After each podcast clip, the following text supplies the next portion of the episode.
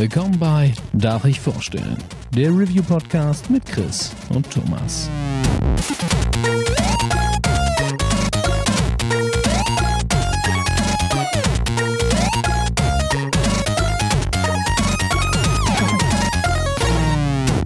Darf ich vorstellen? Hallo und herzlich willkommen zur neuen Ausgabe von Darf ich vorstellen? Mein Name ist Thomas und wie immer bin ich auch heute nicht allein, denn der liebe Chris ist an meiner Seite. Einen wunderschönen guten Tag. Und für diese spezielle Folge heute haben wir einen tollen Gast, nämlich den lieben Felix Rick. Hallo Felix. Hi, äh, schön, dass ich dabei sein darf. Freut ja. mich sehr. Wir freuen uns auch sehr. Äh, wer Felix noch nicht kennt, ich hole einmal kurz aus. Er ist Creative Director bei Gameswelt und Moderator von Insert Coin. Das ist eine wöchentlich erscheinende, ja, quasi Serie über äh, Videospiele. Und ich habe gerade mal geguckt, ich habe tatsächlich irgendwann den Überblick verloren. Wenn diese Folge online geht, ist wahrscheinlich schon eure Folge 545 draußen. Das ist ja irre. Ja, krass. Hat sich ziemlich viele Folgen mittlerweile haben wir da, ja. Die, die letzte große Konstante in Gaming Deutschland. Also, echt irre. Ähm, magst du noch ein bisschen was äh, zu dir erzählen?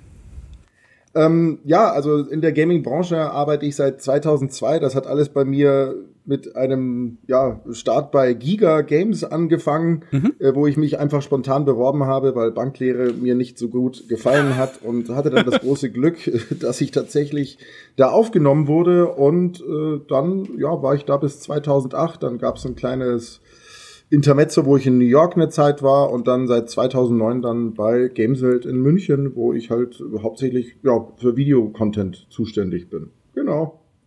Krass.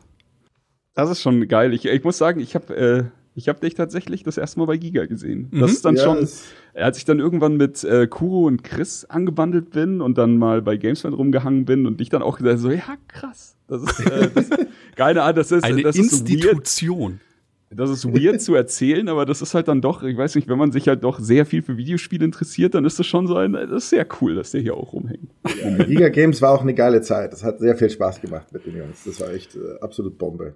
Ja, Chaotisch, aber geil. Wo du das gerade sagst, als du bei Giga warst, da war ich noch in meiner Lehre auch zum Bankkaufmann. Witzig.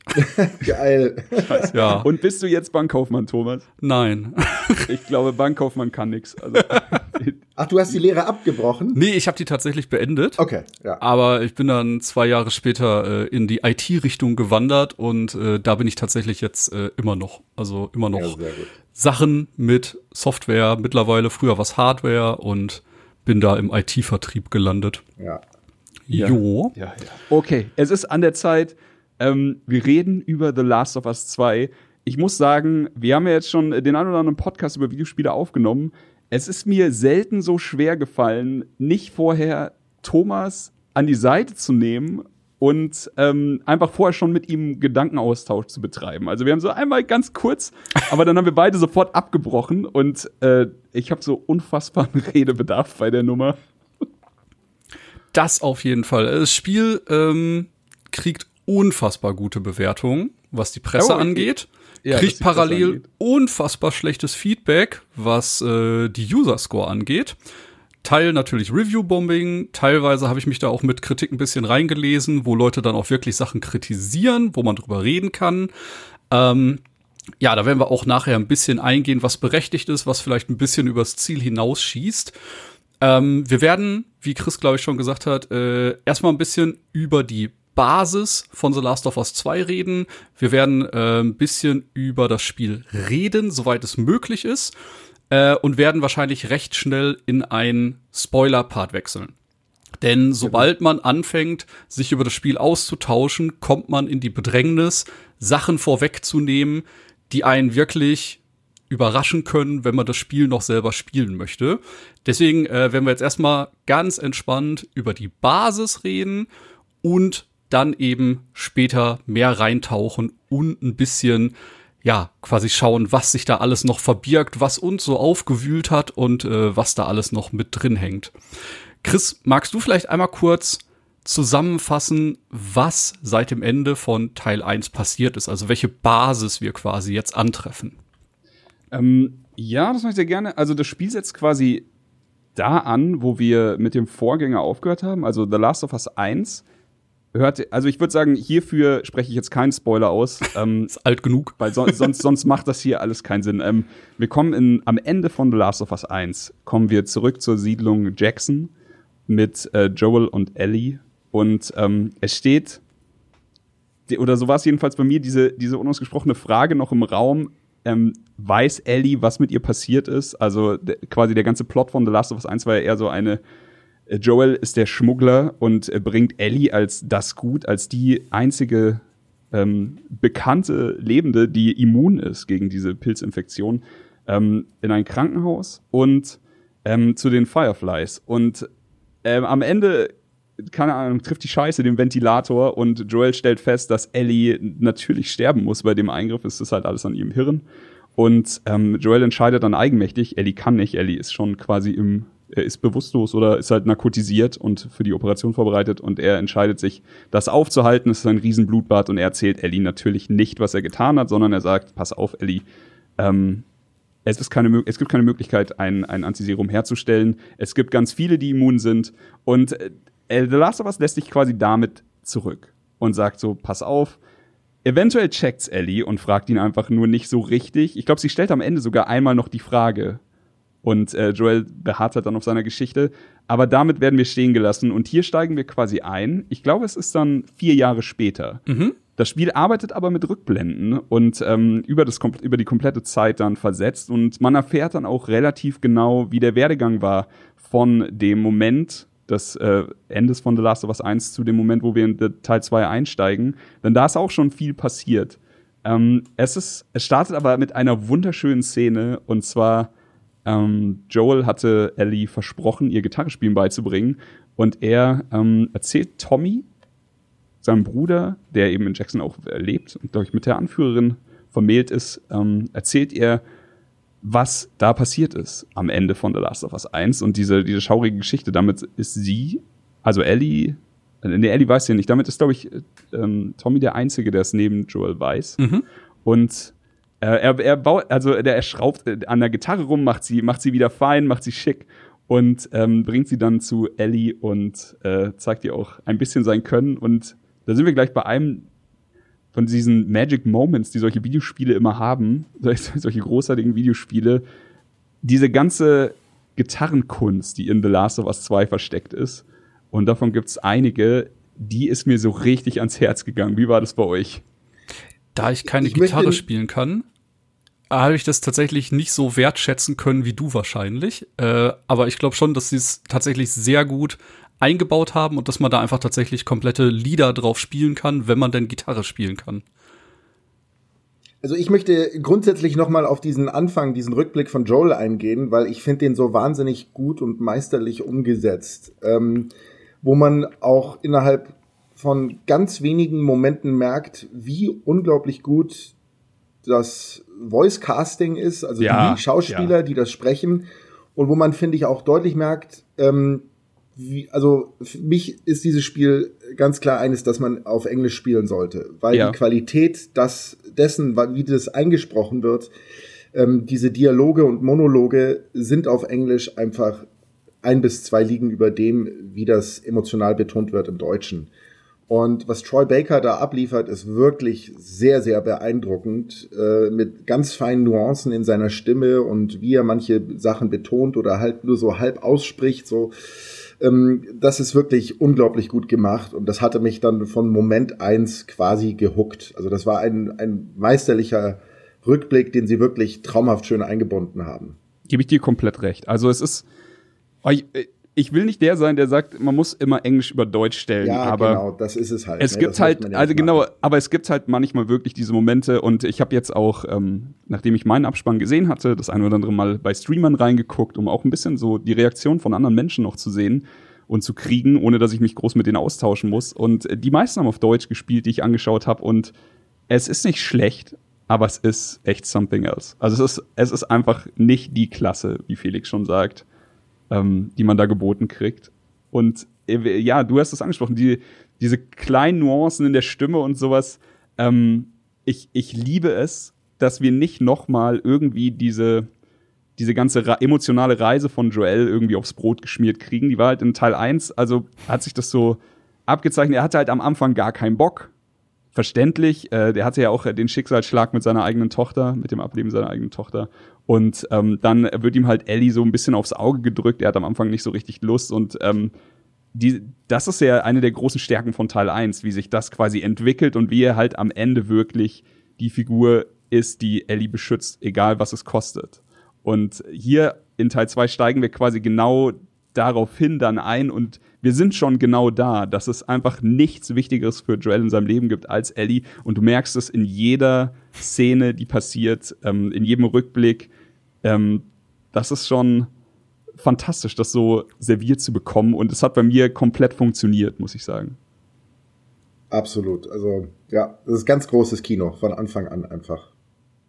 Ja, die Gefühlslage äh, wird sich auch relativ schnell zuspitzen, aber wie gesagt, darauf will ich gar nicht so richtig eingehen. Ähm, wir sind am Anfang von dem Spiel dann in Jackson unterwegs. Wir spielen als Ellie.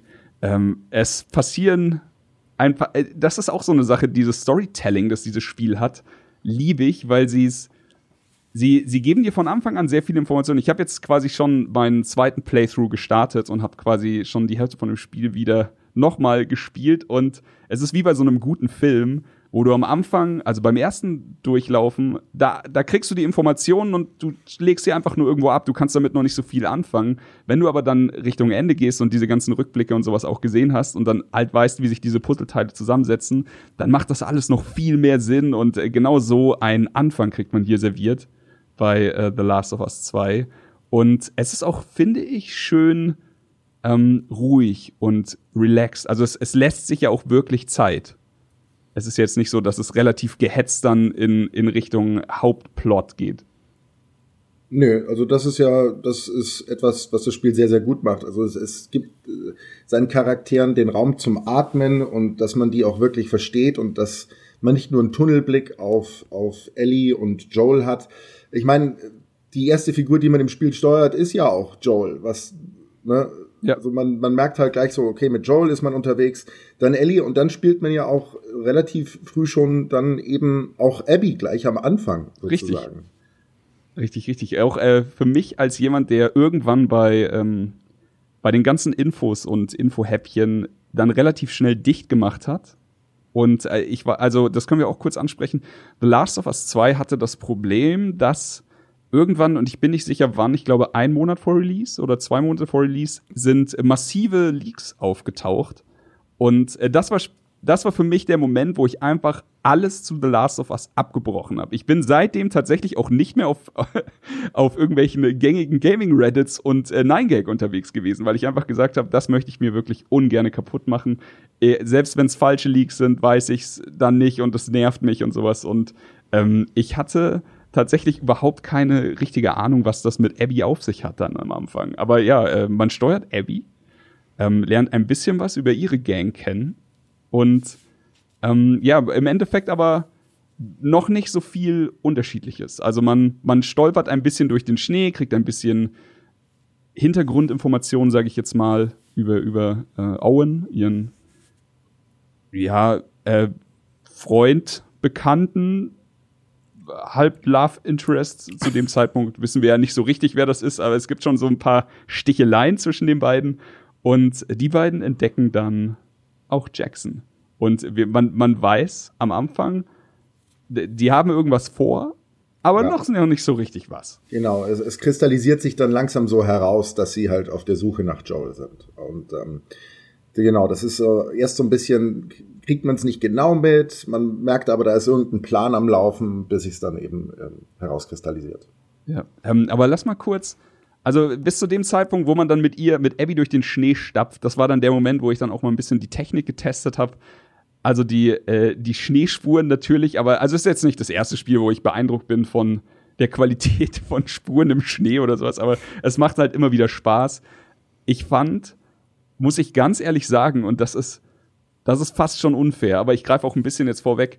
Der erste Moment, wo ich mit äh, Joel auf dem Pferd saß, also die erste Szene, die man dann selber gesteuert hat, da dachte ich mir, das sieht schon geil aus, aber es ist, ist es dieses unfassbare Geile, was ich jetzt erwartet habe.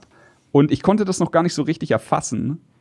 Wohingegen ich jetzt zum Ende sagen muss, dass ich grafisch als Gesamtwerk selten sowas Heftiges gesehen habe. Und natürlich jetzt hier an der Stelle der einzige Wunsch, den ich jetzt noch hätte, wäre, äh, die Nummer auf dem Rechner zu zocken, einfach damit wir aus den 30 Frames wahrscheinlich einfach 60 oder mehr machen könnten. Aber ansonsten, die, dieses Komplettpaket, was es dann gab, das hat mit dieser, mit diesem Ersteindruck von mir einfach komplett den Boden aufgewischt. Also ich war dann nur noch hin und weg. Ja, grafisch ähm, über jeden Zweifel erhaben. Also sowohl äh, die kompletten Areale sind toll gestaltet, liebevoll, jedes Gebäude sieht halt wirklich so aus, als ob da eben vor ein paar Jahren noch Menschen gewohnt haben. Man findet immer irgendwas, was zurückgeblieben ist. Und es ist unfassbar detailliert und schön inszeniert. Ähm, wo wir später sicherlich auch noch drüber reden. Das Spiel hat einen sehr hohen Gewaltgrad. ja. Und auch da unfassbar detaillierte Animation. Also das ist vielleicht für seichte Gemüter äh, over the top, was da geliefert wird. Also ich kann mir vorstellen, dass es dem einen oder anderen vielleicht too much ist, weil man äh, mitunter auch keine Möglichkeit hat, jeder Konfrontation aus dem Weg zu gehen. Ähm, aber ja, deswegen einfach so vom Detailgrad her spielt das Ding einfach auf einem ganz hohen Level. Und ich war tatsächlich mehrfach einfach beeindruckt davon, wie meine Umgebung aussah, wie die Gegner aussahen und ähm, ja, war richtig geflasht davon tatsächlich. Wie ist das ähm, bei dir, Felix, mit dem Gewaltgrad? Bist du, also okay, ich meine, wir sind alle über 30 äh, und haben da schon, haben schon viele Filme gesehen, haben schon viele Videospiele gesehen, aber ähm, bei so, bei dieser, bei diesem Verhältnis von, von Gewalt im, im Verhältnis zur Story oder zu, zu so richtig krass auserzählten Charakteren, das Draufhalten Findest du das gut oder würdest du sagen, das war an manchen Stellen too much? Also ich meine, es gibt ja wirklich äh, dieses, das ist ein Spiel für Erwachsene und da, da muss es eventuell auch manchmal wehtun. Das ist ein Story, also ein Teil, das, diese Geschichte zu erzählen. Oder sagst du, da hätte man sich vielleicht ein bisschen was Blutiges sparen können? Also es gab ja im Vorfeld schon ziemlich viel Diskussionen äh, zur Gewalt im Spiel anhand äh, Trailer, die released wurden. Und dann war ich letzten September ja auch in den USA und konnte das Ding ja schon ein bisschen vorab anzocken. Und auch da wurde Au. unter den äh, Journalisten diskutiert hier, muss das so brutal sein und alles. Und äh, innerhalb der Story macht das für mich schon Sinn, weil es wurde erst so getan, ja, dieses Spiel glorifiziert die Gewalt sehr. Und letztendlich tut es das storytechnisch überhaupt nicht. Geht meines Erachtens in eine sehr entgegengesetzte Richtung. Ich habe ja. dennoch allerdings ein bisschen ein Problem damit. Dafür müsste ich aber ins Spoiler-Territorium okay, gehen, was die Geschichte angeht. Dann das kommen wir, nachher, nachher noch mal Genau, da kommen wir nachher noch mal drauf. So, äh, nur kurz, ähm, welchen Teil hast du bei dem, bei dem Presseevent gespielt? Also ist es, ist es was so Richtung Anfang oder was so Richtung Ende, was du nicht spoilern willst? Ähm, das war hier in äh, Hillcrest in okay. äh, ja. Seattle, wo man mit okay. Ellie unterwegs ist. Relativ am Anfang, ja. Okay. Relativ am Anfang. Und dann war es noch ein zweiter Teil, das war auch ganz am Anfang, wo man im Schnee noch unterwegs ist. Ah, okay. Ah, okay. Was ich allerdings spannend finde, äh, nicht klar, es ist jetzt eine Zeit lang vergangen. Der erste Teil ähm, kam, glaube ich, 2013 noch auf PlayStation 3 raus, dann nochmal PlayStation 4 remastered. Ich habe leider die Zeit nicht gefunden, den ersten Teil nochmal durchzuspielen, obwohl ich das vorhatte. Aber auch da, mhm. ich habe mir dann nochmal so ein paar Szenen angeguckt, an die ich mich gerne nochmal erinnern wollte, so ein bisschen äh, YouTube-Highlights rausgepickt. Mhm. Auch der erste Teil hatte mitunter äh, schon Szenen, auch einen Kampf, den Ellie zum Ende in hatte, wo sie ja ihr Gegenüber wirklich mit einer Machete am Ende klein hackt. Also ja. das war auch kein Spiel von Traurigkeit, nicht? Das hat auch schon äh, sehr detaillierte Gewaltinhalte gehabt. Es passt auch zu dieser verrohten Welt, die gezeigt wird. Deswegen ähm, bin ich da auch relativ äh, d'accord damit, dass man sagt, ey, das passt zu dem Spiel, das passt zu den Auseinandersetzungen, die die Charaktere führen müssen. Es ist ein Teil dazugekommen, der mir persönlich tatsächlich sehr schwer gefallen ist und äh, es ist auch kein großer Spoiler, aber äh, eine Gegnergruppierung hat zusätzlich auch noch äh, Hunde jetzt dabei. Ja. Und oh, es ja, gibt stimmt, man, keine ja. Möglichkeit, den Hunden quasi richtig aus dem Weg zu gehen, so dass man halt mitunter auch auf einen Hund schießt, einen Hund ja. Irgendwie dann absticht, weil die einen entdeckt haben und man im Nahkampf ist. Und auch das ist leider sehr detailliert und bei Gewalt gegen Tieren bin ich immer so, ah, das hätte ich jetzt nicht gebraucht. Aber es ist, es ist ja quasi genau das, ähm, was Felix auch schon ein bisschen angesprochen hat. Es, es ist es muss halt auch wehtun. Also ja, in, in dem, in dem, es ist wirklich nicht glorifizierend. Du denkst dir nicht so, nee. oh, den Hund habe ich mal richtig geil weggeholt. nee, aber es erhöht halt auch die Anspannung, nicht? So neben den, ich sag mal in Anführungsstrichen dummen Menschen, denen man im Spiel begegnet, KI auch mitunter sehr gut. Manchmal hat man auch Far Cry Berge da, wie in anderen Spielen auch. Nicht? Manchmal ist, konntest du ausnutzen. Ja. Genau. manchmal sehr gut, manchmal sehr schlecht, aber mit dieser Ergänzung, dass du eben nicht blöd irgendwo stehen kannst, weil die Hunde deine Spur aufnehmen und mhm. dich aus einer Deckung hervorlocken oder auf dich äh, aufmerksam machen, haben die Kämpfe noch mal eine ganz andere Dynamik genommen. Oder du hast halt direkt am Anfang gesehen, Mist, da hat jemand einen Hund und hast dann versucht, gezielt als erstes den Hund auszuschalten, damit du danach einfacher und vielleicht stealthier gegen die Menschen kämpfen konntest. Habe ich äh, tatsächlich auch so gemacht, denn, äh, und das musste ich halt auch auf die harte Tour lernen, die Hunde waren schlauer als ich meistens. ja, wenn ich dachte, der findet mich nie. no. Die sind natürlich ein wahnsinnig gutes Element, um eben die Spannung aufrechtzuerhalten, ja. beziehungsweise zu verstärken, weil du dich bewegen musst. Du kannst nicht einfach bequem in einer Ecke bleiben. Genau. Wenn der Hund deine Fährte aufnimmt, musst du dich ziemlich viel bewegen, damit er die verliert. Also in dem Sinne, man kann Hunde schon umschleichen, aber es ist, es ist schon einfach schwierig. Ja. Was, was interessant ist, ich habe vor dem Release vom Spiel, habe ich mit, mit Kurt Margenau von Naughty Dog ein kleines Interview geführt. Mhm. Und äh, der ist ja, ich glaube, Gameplay Director, aber ich, ich krieg's jetzt nicht ganz genau hin mehr. Ähm, äh, bin ich mir nicht ganz sicher. Ja, steht aber auf jeden Fall auch unter leitende Entwickler. Ja. ja, einer der, der leitenden Personen auf jeden Fall da für das Spiel. Und mit dem habe ich eben auch über die Hunde gesprochen, weil mich da auch interessiert hat, weil man ja auch gesehen hat, im Spiel wird es auch sehr viel regnen. Und das ist etwas, was ich noch cool gefunden hätte, wenn Wasser die, den, den Fahndungssinn der Hunde beeinflusst hätte. Mhm, das kennt man ja aus Filmen, ne? Stimmt, ja, ja, klar, lauft durch den Fluss und dann ist dann verlieren, verliert die Fährte und so, wird dann verwaschen.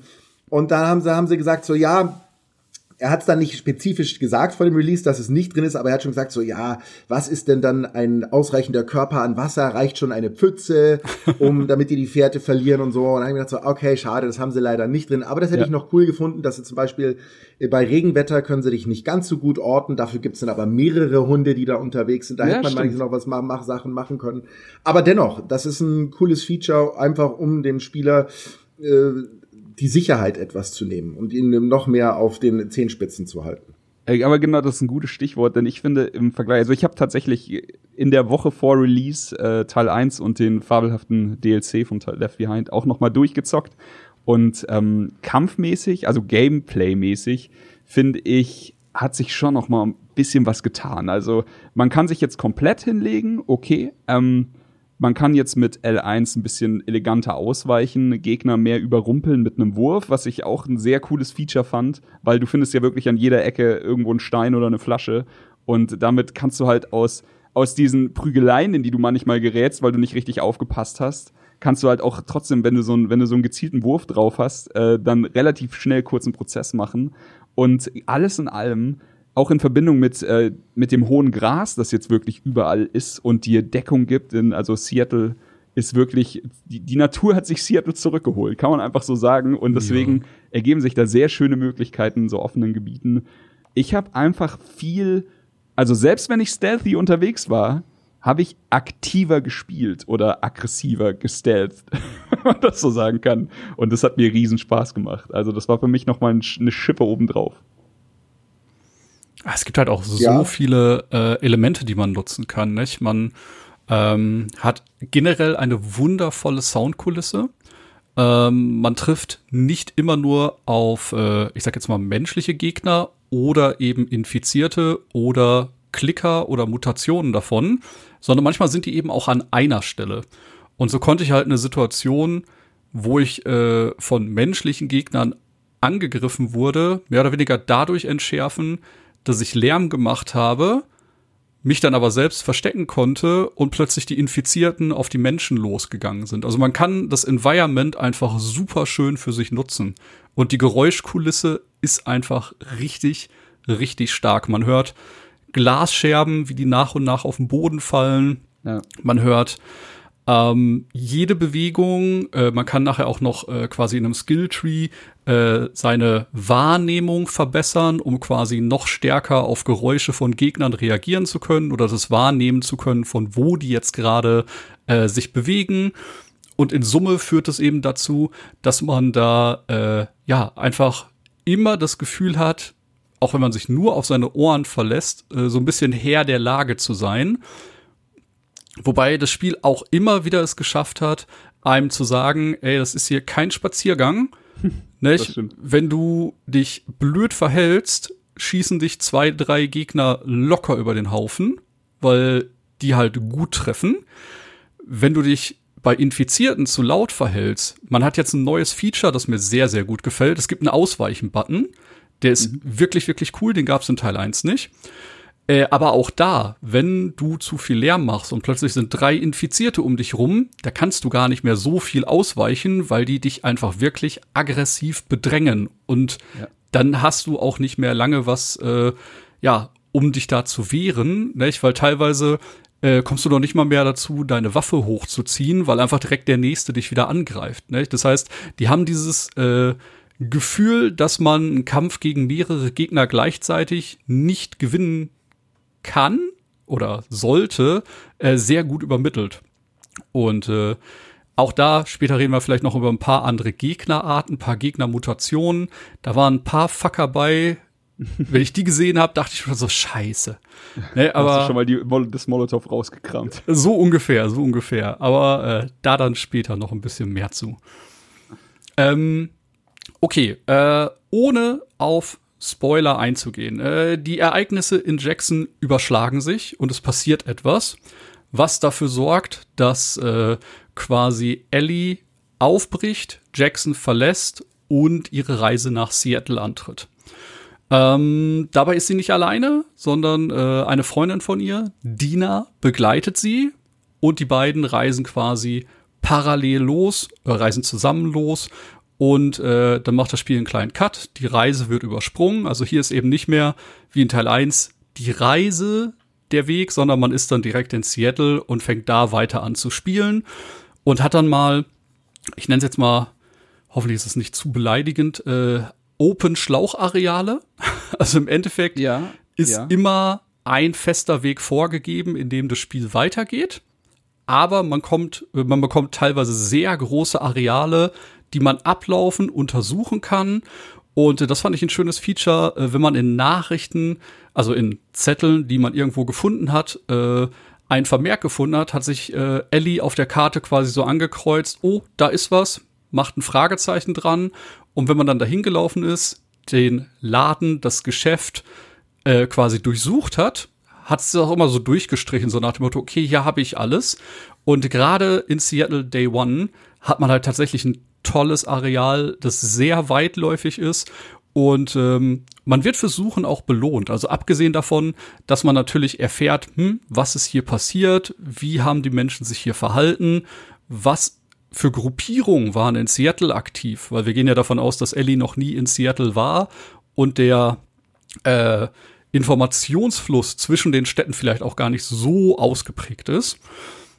Und parallel dazu hat man aber auch äh, den Moment, dass das Spiel sagt, ey, du hast dir wirklich Mühe gemacht zu suchen, hier hast du eine Belohnung. Und so habe ich halt relativ früh im Spiel eine sehr starke Waffe bekommen, mhm. wo ich mhm. mir dachte, wenn jetzt jemand hier nicht hingegangen ist, wann würde der die denn kriegen? Ne? Also genau. das fand ich tatsächlich sehr spannend, weil ich habe dann sehr früh eben äh, eine Schrotflinte freigeschaltet als Waffe und dachte mir so, okay, die ist einfach unfassbar stark, nicht? Egal, was für einen Gegner man trifft, mit einer Schrotflinte wämst man den erstmal richtig aus dem Leben. Und da dachte ich mir so, wenn jetzt jemand hier nicht hingelaufen ist, weil er vielleicht die Notiz nicht gefunden hat, hat er dann einfach Pech gehabt? Oder hat man später im Spiel noch die Möglichkeit, die Waffe erneut freizuschalten? Das Da kann ich was, was, Nettes zu sagen, denn ich habe mich mit meinem Bruder, also liebe Grüße an der Stelle, der spielt es auch gerade.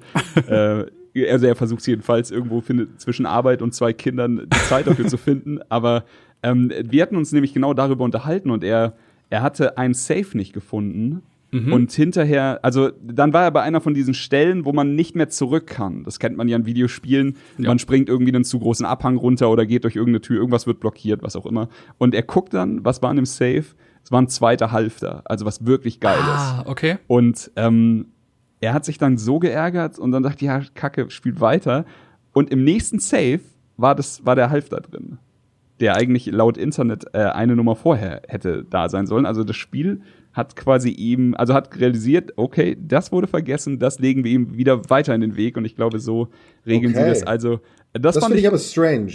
Das fand ich auf jeden Fall ähm, für, also sagen wir mal so, im, also aus Videospielsicht strange vielleicht, aber ich fand's nett, weil er nicht mehr zurück konnte. Er hat das quasi verkackt und das Spiel gibt dir ja nicht so richtig, also doch, sagen wir mal so, irgendwann hast du schon raus, wenn ich Dreieck lange halten muss, dann komme ich wahrscheinlich nicht mehr hier zurück in diesen Raum.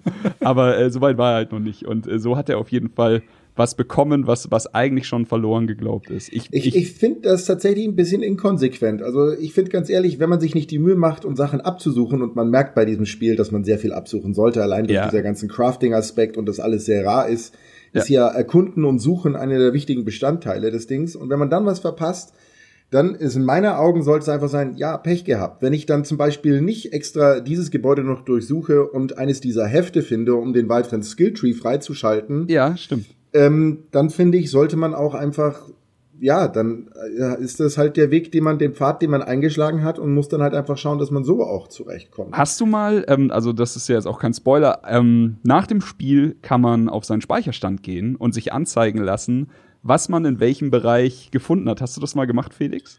Ja, da gibt's unglaublich viel zu entdecken. Da genau, war, aber fand ich äh, echt krass, wie viel ich verpasst hatte. Genau, ja, das war bei mir echt auch diese so. Diese Sammelkarten und diese Münzen und äh, da habe ich echt gedacht so, oh krass, äh, da ich habe gedacht, ich also ich bin schon jemand, der eigentlich viel erkundet und sucht. Ja. Aber da habe ich dann äh, wohl doch noch die eine oder andere Ecke übersehen. Ich glaube, nee, das ist eins zu eins der Wortlaut, so. den ich zu Chris gesagt habe. Ich, so, ich dachte, ich bin echt aufmerksam durchs Spiel gelaufen und dann gucke ich mir am Ende die Bewertung an und denke mir so, fuck.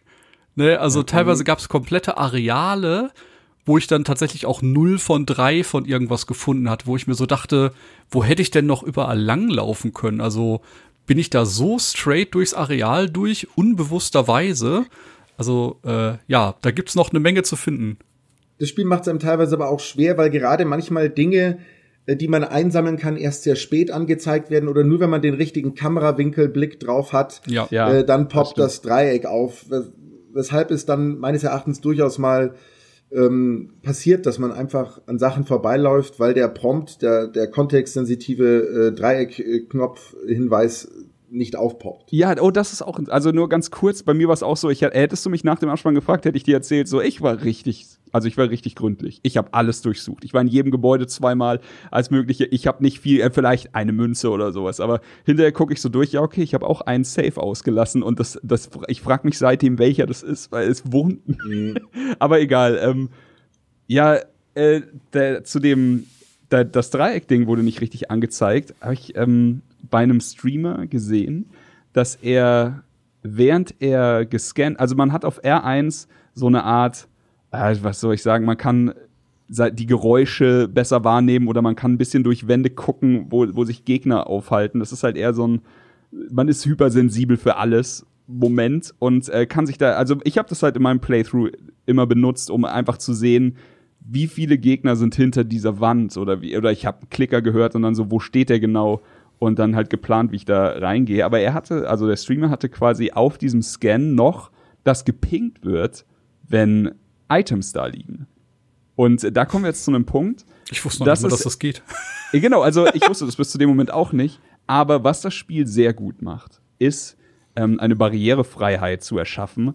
Und zwar kannst du einfach so gut wie alles in diesem Spiel auf sagen wir mal, du hast eine Behinderung oder du bist benachteiligt oder es ist dir einfach zu schwer. Du kannst dir dieses Spiel so wahnsinnig krass für dich selber einstellen Und äh, ohne dass es jetzt hier irgendwie mit dem Finger auf dich zeigt und sagt, du spielst auf sehr einfach oder sowas, das ist es gar nicht. Es ist einfach in den Optionen eine Möglichkeit. Du kannst das Spiel immer noch auf mittel, auf schwer lassen, aber du kannst dir beispielsweise ähm, wenn du, wenn du Probleme mit dem Gehör hast, kannst du dir alles visuell anzeigen lassen. Auch jetzt, ähm, wir hatten es vorhin schon, der, das Sounddesign von dem Spiel ist absolut Bombe. Es ist wirklich, wirklich eines der besten, was ich je, was ich je gesehen habe. Wenn du das nicht hast, fehlen dir so viele Informationen im Kampf oder ob dich jemand entdeckt oder was auch immer. Und ist es auch einfach nur so ein kleines und du weißt, oh oh, hier, hier bin ich jetzt gerade falsch und gehst wieder einen Schritt zurück. Das kannst du dir alles visuell anzeigen lassen. Du kannst dir eben auch äh, solche Items pingen lassen, also auch visuell. Es ist dann visuell und soundmäßig. Du kannst auch Gegner genauso pingen lassen. Du kannst dir alles Mögliche und jeden einstellen vom, ob die Waffe ähm, sich bewegt beim Zielen und ähm, einfach ob du, wenn du jemanden in den Griff nimmst, in einen Nahkampfgriff, kannst du einstellen in den Optionen, ob er sich davon selbstständig befreien kann oder ob du ihn als lebendes Schutzschild für den Rest deines Lebens verwenden kannst und sowas. Also Eine Sache kannst du allerdings nicht einstellen und da habe ich auch schon Leute gelesen, die das nicht gut finden und das ist äh, die Filmkörnung des ja, Spiels ja, ausstellen. Ja, komplett. Ich habe hab über 20 Minuten ehrlich, in dem Menü gesucht.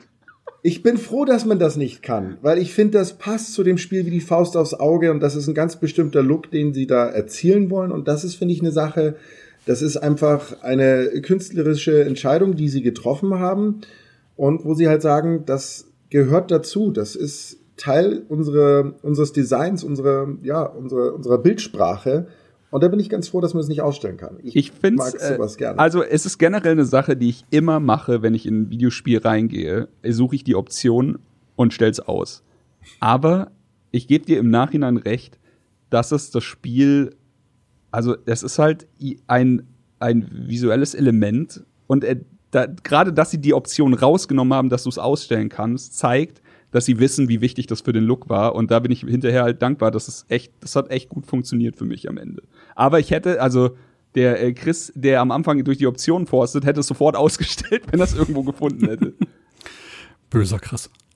Eine Sache noch zu den, zum Sounddesign und den Saves.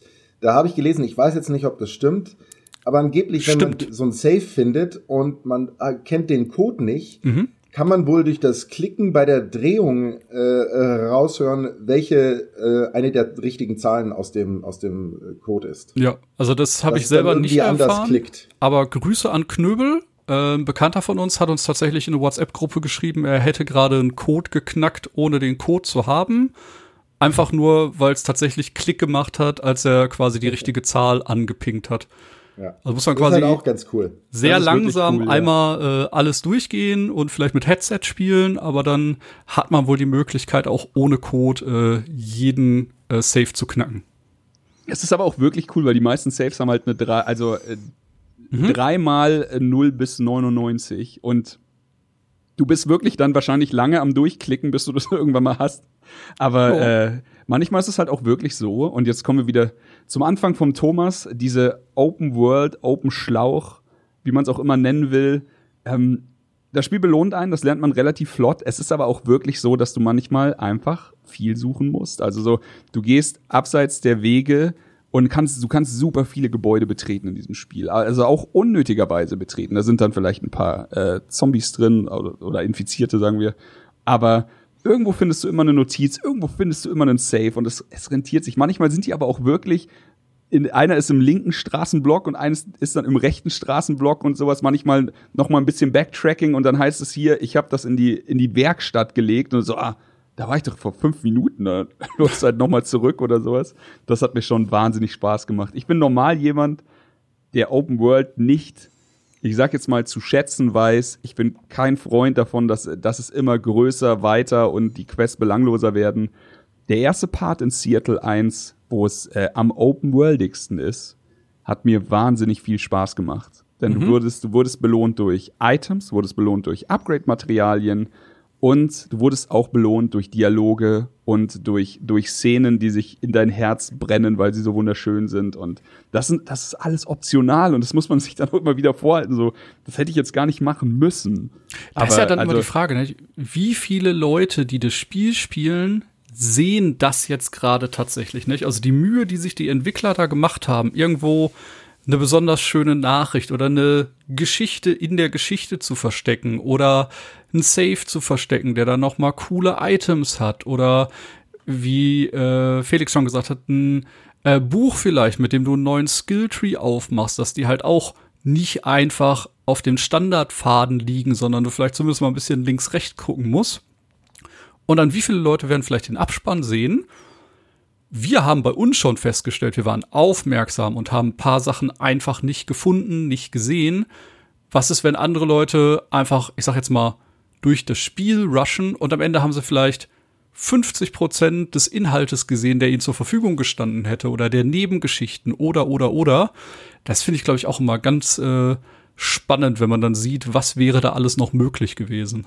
Oh Gott, ich hatte ich hätte jetzt schon so oft was auf der Zunge, was in Richtung Spoiler geht. Ich glaube, wir müssen auch langsam mal ja, in Spoiler wir müssen, ja, ich glaube gehen, weil äh, wir kommen da nicht drum herum. Ja. Also ähm, jetzt hier als Kurzfazit von mir, ähm, das Spiel The Last of Us hat auf jeden Fall äh, Grund, kritisiert zu werden. Es ist Kritik auf sehr hohem Niveau, aber das, was im Internet passiert, das ist mir jetzt eine Herzensangelegenheit, das zu erwähnen, da, äh, da wiegst mir die Fußnägel hoch, diese Review-Bombing, Thomas hat es vorhin schon gesagt, diese 0 von 10 Bewertungen bei Metacritic, also man sollte eh einen Scheiß auf Metacritic geben, aber es tut trotzdem weh. Ähm, dieses einfach nur blank hassen, ohne irgendwie berechtigte Kritik zu haben, das ist kompletter Quatsch. Ähm, das Spiel ist ein, ein Spiel, das ich in, in meine Gaming-Laufbahn, die jetzt ja auch schon ein paar Jahre geht, äh, reinbrennen wird, dass ich auf jeden Fall nicht mehr so schnell ver vergesse. Und das war eine der, ich sag jetzt mal, besondersten Erfahrungen, die ich so, eine, eine der wildesten Reisen, die ich so mitnehmen, mitgenommen habe. Und ich, ähm, ich habe keine Sekunde bereut, aber wenn ich eine Sache ändern könnte, dann so, sage ich jetzt mal, ähm, würde ich es ein bisschen im, im Mittel- bis Endteil ausschlacken, vielleicht ein paar Gefechte wegtun. Das war bei mir allerdings schon bei Teil 1 so, dass ich gesagt habe, hier wurde aber, da hätte man sich vielleicht das ein oder andere Gefecht weg, wegschnibbeln können. Es ist ein bisschen äh, zu lang. Aber ansonsten wirklich für mich äh, wahnsinnig, wahnsinnig gut. Ich gehe sogar noch ein Stückchen weiter. Ich finde, das Ding ist fünf Stunden mindestens zu lang. Also ja. ähm, ich finde, ähm, bevor wir jetzt zu Spoiler kommen, die Struktur läuft eigentlich in jedem Level sehr, sehr ähnlich ab. Und das, mhm. finde ich, durchblickt man irgendwann. Es fängt an mit ruhiger Erkundung und Umherlaufen, vielleicht das ein oder andere Rätsel. Dann folgt in der Regel eine Konfrontation mit menschlichen Gegnern, meistens dann gefolgt von einer Konfrontation mit Infizierten. Mhm. Äh, und das Ganze gipfelt dann zum Ende des Levels in einem krassen Blockbuster-Moment, äh, wo es dann, äh, man muss flüchten vor irgendwelche Infizierten, äh, man, also wo da halt die, die Scheiße auf den, auf ja, den ja. Fan trifft. Ne? Und dann kommt Storyabschnitt und dann geht's wieder los, erkunden, äh, Gefecht gegen Menschen oder Klicker. Ne? Das sind so, also man merkt so, es sind so diese, diese Modul, so modulehafte Anordnung von Gameplay-Elementen, die mhm. sich leider sehr oft wiederholt und natürlich, sie sind auch ganz gut drin, versuchen das zu kaschieren, aber es, es fällt halt dann doch auf und vieles davon hätte man einfach rauslassen können. Meines Erachtens ohne den emotionalen Impact der Story äh, äh zu verschlechtern. Mhm. Das Pacing wäre besser gewesen und straffer gewesen. Und ähm, hätte meines Erachtens ein noch besseres Spielerlebnis abgeliefert. Ich bin, ich bin gespannt, also nur ganz kurz, ich werde nach dem Spoiler-Teil dir quasi sagen, wie mein perfektes The Last of Us 2 aussehen könnte und dann äh, bin ich gespannt, ob wir da auf einen Nenner kommen noch. Aber so, auf jeden Fall äh, gebe ich dir recht. Ja, äh, von mir auch noch, äh, wie gesagt, das Spiel ist sehr, sehr gut. Also ich hatte äh, eine tolle Zeit. Ähm, ich kann mich den beiden Jungs nur anschließen. Zwischendurch hat man halt tatsächlich gemerkt, es gibt halt nur x Gameplay-Elemente und die haben sich dann halt immer in den einzelnen Spielabschnitten wiederholt. Das hätte ich auch schöner gefunden. Ne, also wir reden hier nicht von einem Level wie äh, Shootouts in Uncharted, ne, wo man sich immer denkt, oh, das nächste Feuergefecht, oh, das nächste Feuergefecht. Ähm, aber vielleicht einfach ein bisschen reduzierter wäre für mich schön gewesen. Ich weiß jetzt nicht, ob es äh, bei mir direkt fünf wären, aber ich hätte auch so gesagt, äh, mit ein bisschen äh, Verschlankung hätte man vielleicht so drei Stunden aus verschiedenen Abschnitten äh, kürzen können, um das Ganze dann ein bisschen schneller voranzutreiben. Da lässt sich das Spiel dann tatsächlich ein bisschen zu viel Zeit auch für meinen Geschmack. Aber ja, die Art und Weise, wie die Geschichte erzählt wird, fand ich toll. Ähm, die moralischen Entscheidungen, die das Spiel einen nicht fällen lässt. Das ist tatsächlich vielleicht noch so ein Kritikpunkt, ähm, wo wir uns auch schon mal drüber unterhalten hatten.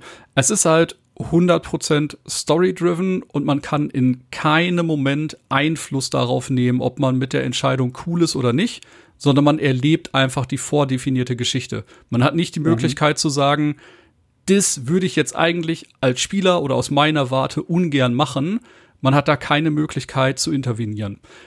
Nein, das, das wäre halt vielleicht halt noch eine Sache, die man sich äh, gewünscht hätte.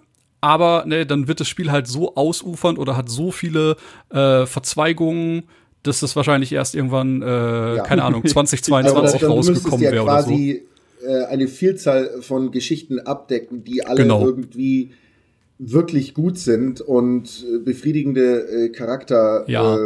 Zu Ende bringen. Ich glaube, das ist so in dem Sinne nicht möglich. Nee. Aber das, das sehe ich auch so. Ich habe The Last of Us 2 wegen der Geschichte und trotz der Spielmechanik gespielt, so ungefähr. Ja. Ja, ja. Also das ist es, das ist für mich ganz klar so ein Ding, das spielt man wegen der Geschichte nicht unbedingt, weil die Spielmechanik so geil ist. Und natürlich, ja. das ist jetzt so Moppern auf, auf hohem Niveau, das ist schon alles cool gemacht mit dem Schleichen, ne?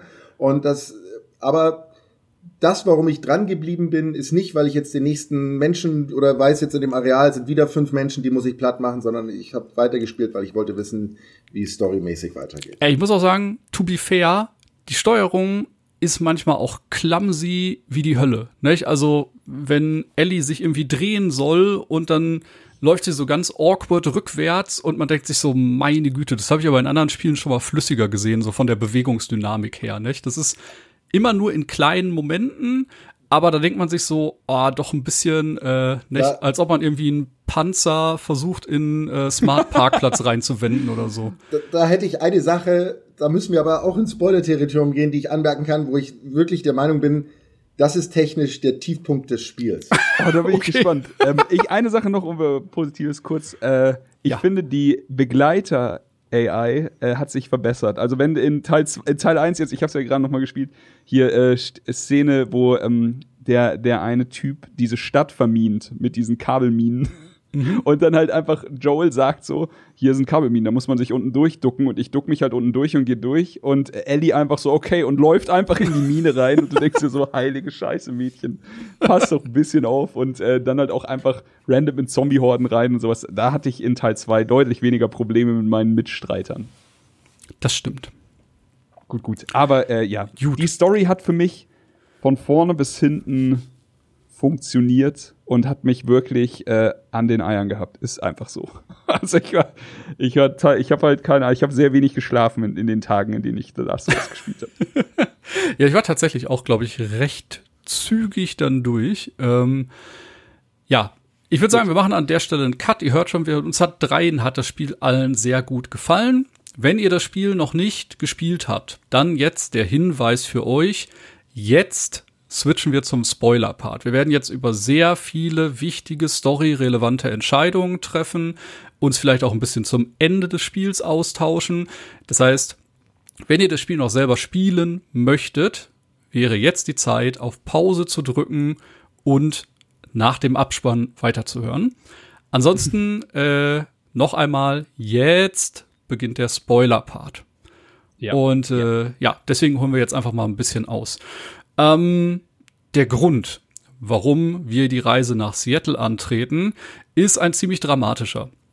Chris hatte am Anfang schon gesagt, man steuert selbst einmal kurz Abby durch eben diese Schneepassage und man hat recht schnell das Gefühl, man weiß nicht, was die vorhaben, aber man merkt eben, oh, wir haben Jackson gefunden. Wir haben den Ort gefunden. Die wissen ja. irgendwas, was da ist. Die suchen jemanden. Und äh, dann überschlagen sich eben die Ereignisse und Abby trifft auf Tommy und Joel, die gerade auch auf Patrouille sind. Ähm, da sie gerade von einer Horde Infizierten gejagt werden, beschließen die kurzerhand gemeinsame Sache zu machen und wegen schlechtem Wetter, Zombie-Horde, you name it, haben die beiden auch gerade keine Möglichkeit, äh, zurück nach Jackson zu gehen. Und deswegen beschließen sie für den Moment ihre Gefahreninstinkte, die Joel ja sonst immer sehr, sehr ausgezeichnet haben, etwas zurückzufahren und begleiten Abby zu eben dieser Hütte in den Bergen, wo sie sagt, da sind meine Leute, da bin ich, da sind meine Leute, da sind wir sicher für den Moment. Ja, und dann äh, passiert eben das, was ich dann leider schon ein bisschen befürchtet hatte, weil äh, auch schon im ersten Teil ging es ja am Anfang relativ zügig, äh, dass ein ja sehr emotionaler Moment das Ganze quasi ins Rollen gebracht hat. Und äh, da passiert es dann eben, dass Joel und Tommy in einem Raum mit sieben, acht anderen aus Abbys Gruppe sind. Und äh, die beiden stellen sich noch kurz vor, bedanken sich für die Unterstützung und sagen dann, ja, nicht, wir kommen aus Jackson, ihr könnt gerne mit zu uns kommen, wir haben uns da was aufgebaut. Und äh, ja, das war dann quasi der Stein des Anstoßes. Abby zieht einfach nur ihre Waffe hoch, schießt Joel ins Bein, Tommy wird K.O. geschlagen und alle nur so, wir haben ihn, wir haben ihn. Ja, und äh, dann Sprung, steuern wir Ellie, die äh, auch gerade mit Dina auf Patrouille war.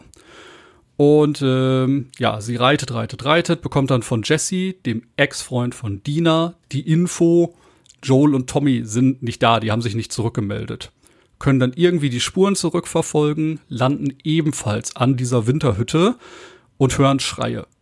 Dann äh, kämpft sich Ellie noch ins Haus rein, versucht einen Weg dahin zu finden, kommt dann auch rechtzeitig im Raum an, vermeintlich, nur um dann auch direkt von zwei Leuten gepackt zu werden, zu Boden geschleudert zu werden, um dann eben zu sehen, wie Abby Joel tötet. Und zwar nicht auf eine harmlose Art und Weise, sondern wir sind hier bei Negan Walking Dead Level und sie haut ihm einfach mit einem Golfschläger den Schädel ein. Und das ist halt äh, ein sehr krasser Moment. Und das ist quasi der Stein des Anstoßes, warum die Story so eskaliert, warum alles danach sehr, ja, von Jezorn und Hass angetrieben ist. Wie habt ihr das wahrgenommen? Also, habt ihr das kommen sehen oder habt ihr irgendwie gesagt, machen sie das jetzt? Ist das die Entscheidung, die jetzt getroffen wird oder gehen sie noch irgendwie links, rechts dran vorbei? Also, mal ganz ehrlich, damals, als der Ankündigungstrailer von Last of Us 2 kam, und da hat man Joel schon nicht gesehen, und ja. da hat Ellie gesagt, sie wird jeden Einzelnen umbringen. Mhm. Auch damals hatten, haben doch schon super viele Leute gesagt, der Stein des Anstoßes wird der Tod von Joel sein. Das hat man ja damals schon vermutet irgendwie, ne? Das, weil wer sollte es denn sonst sein?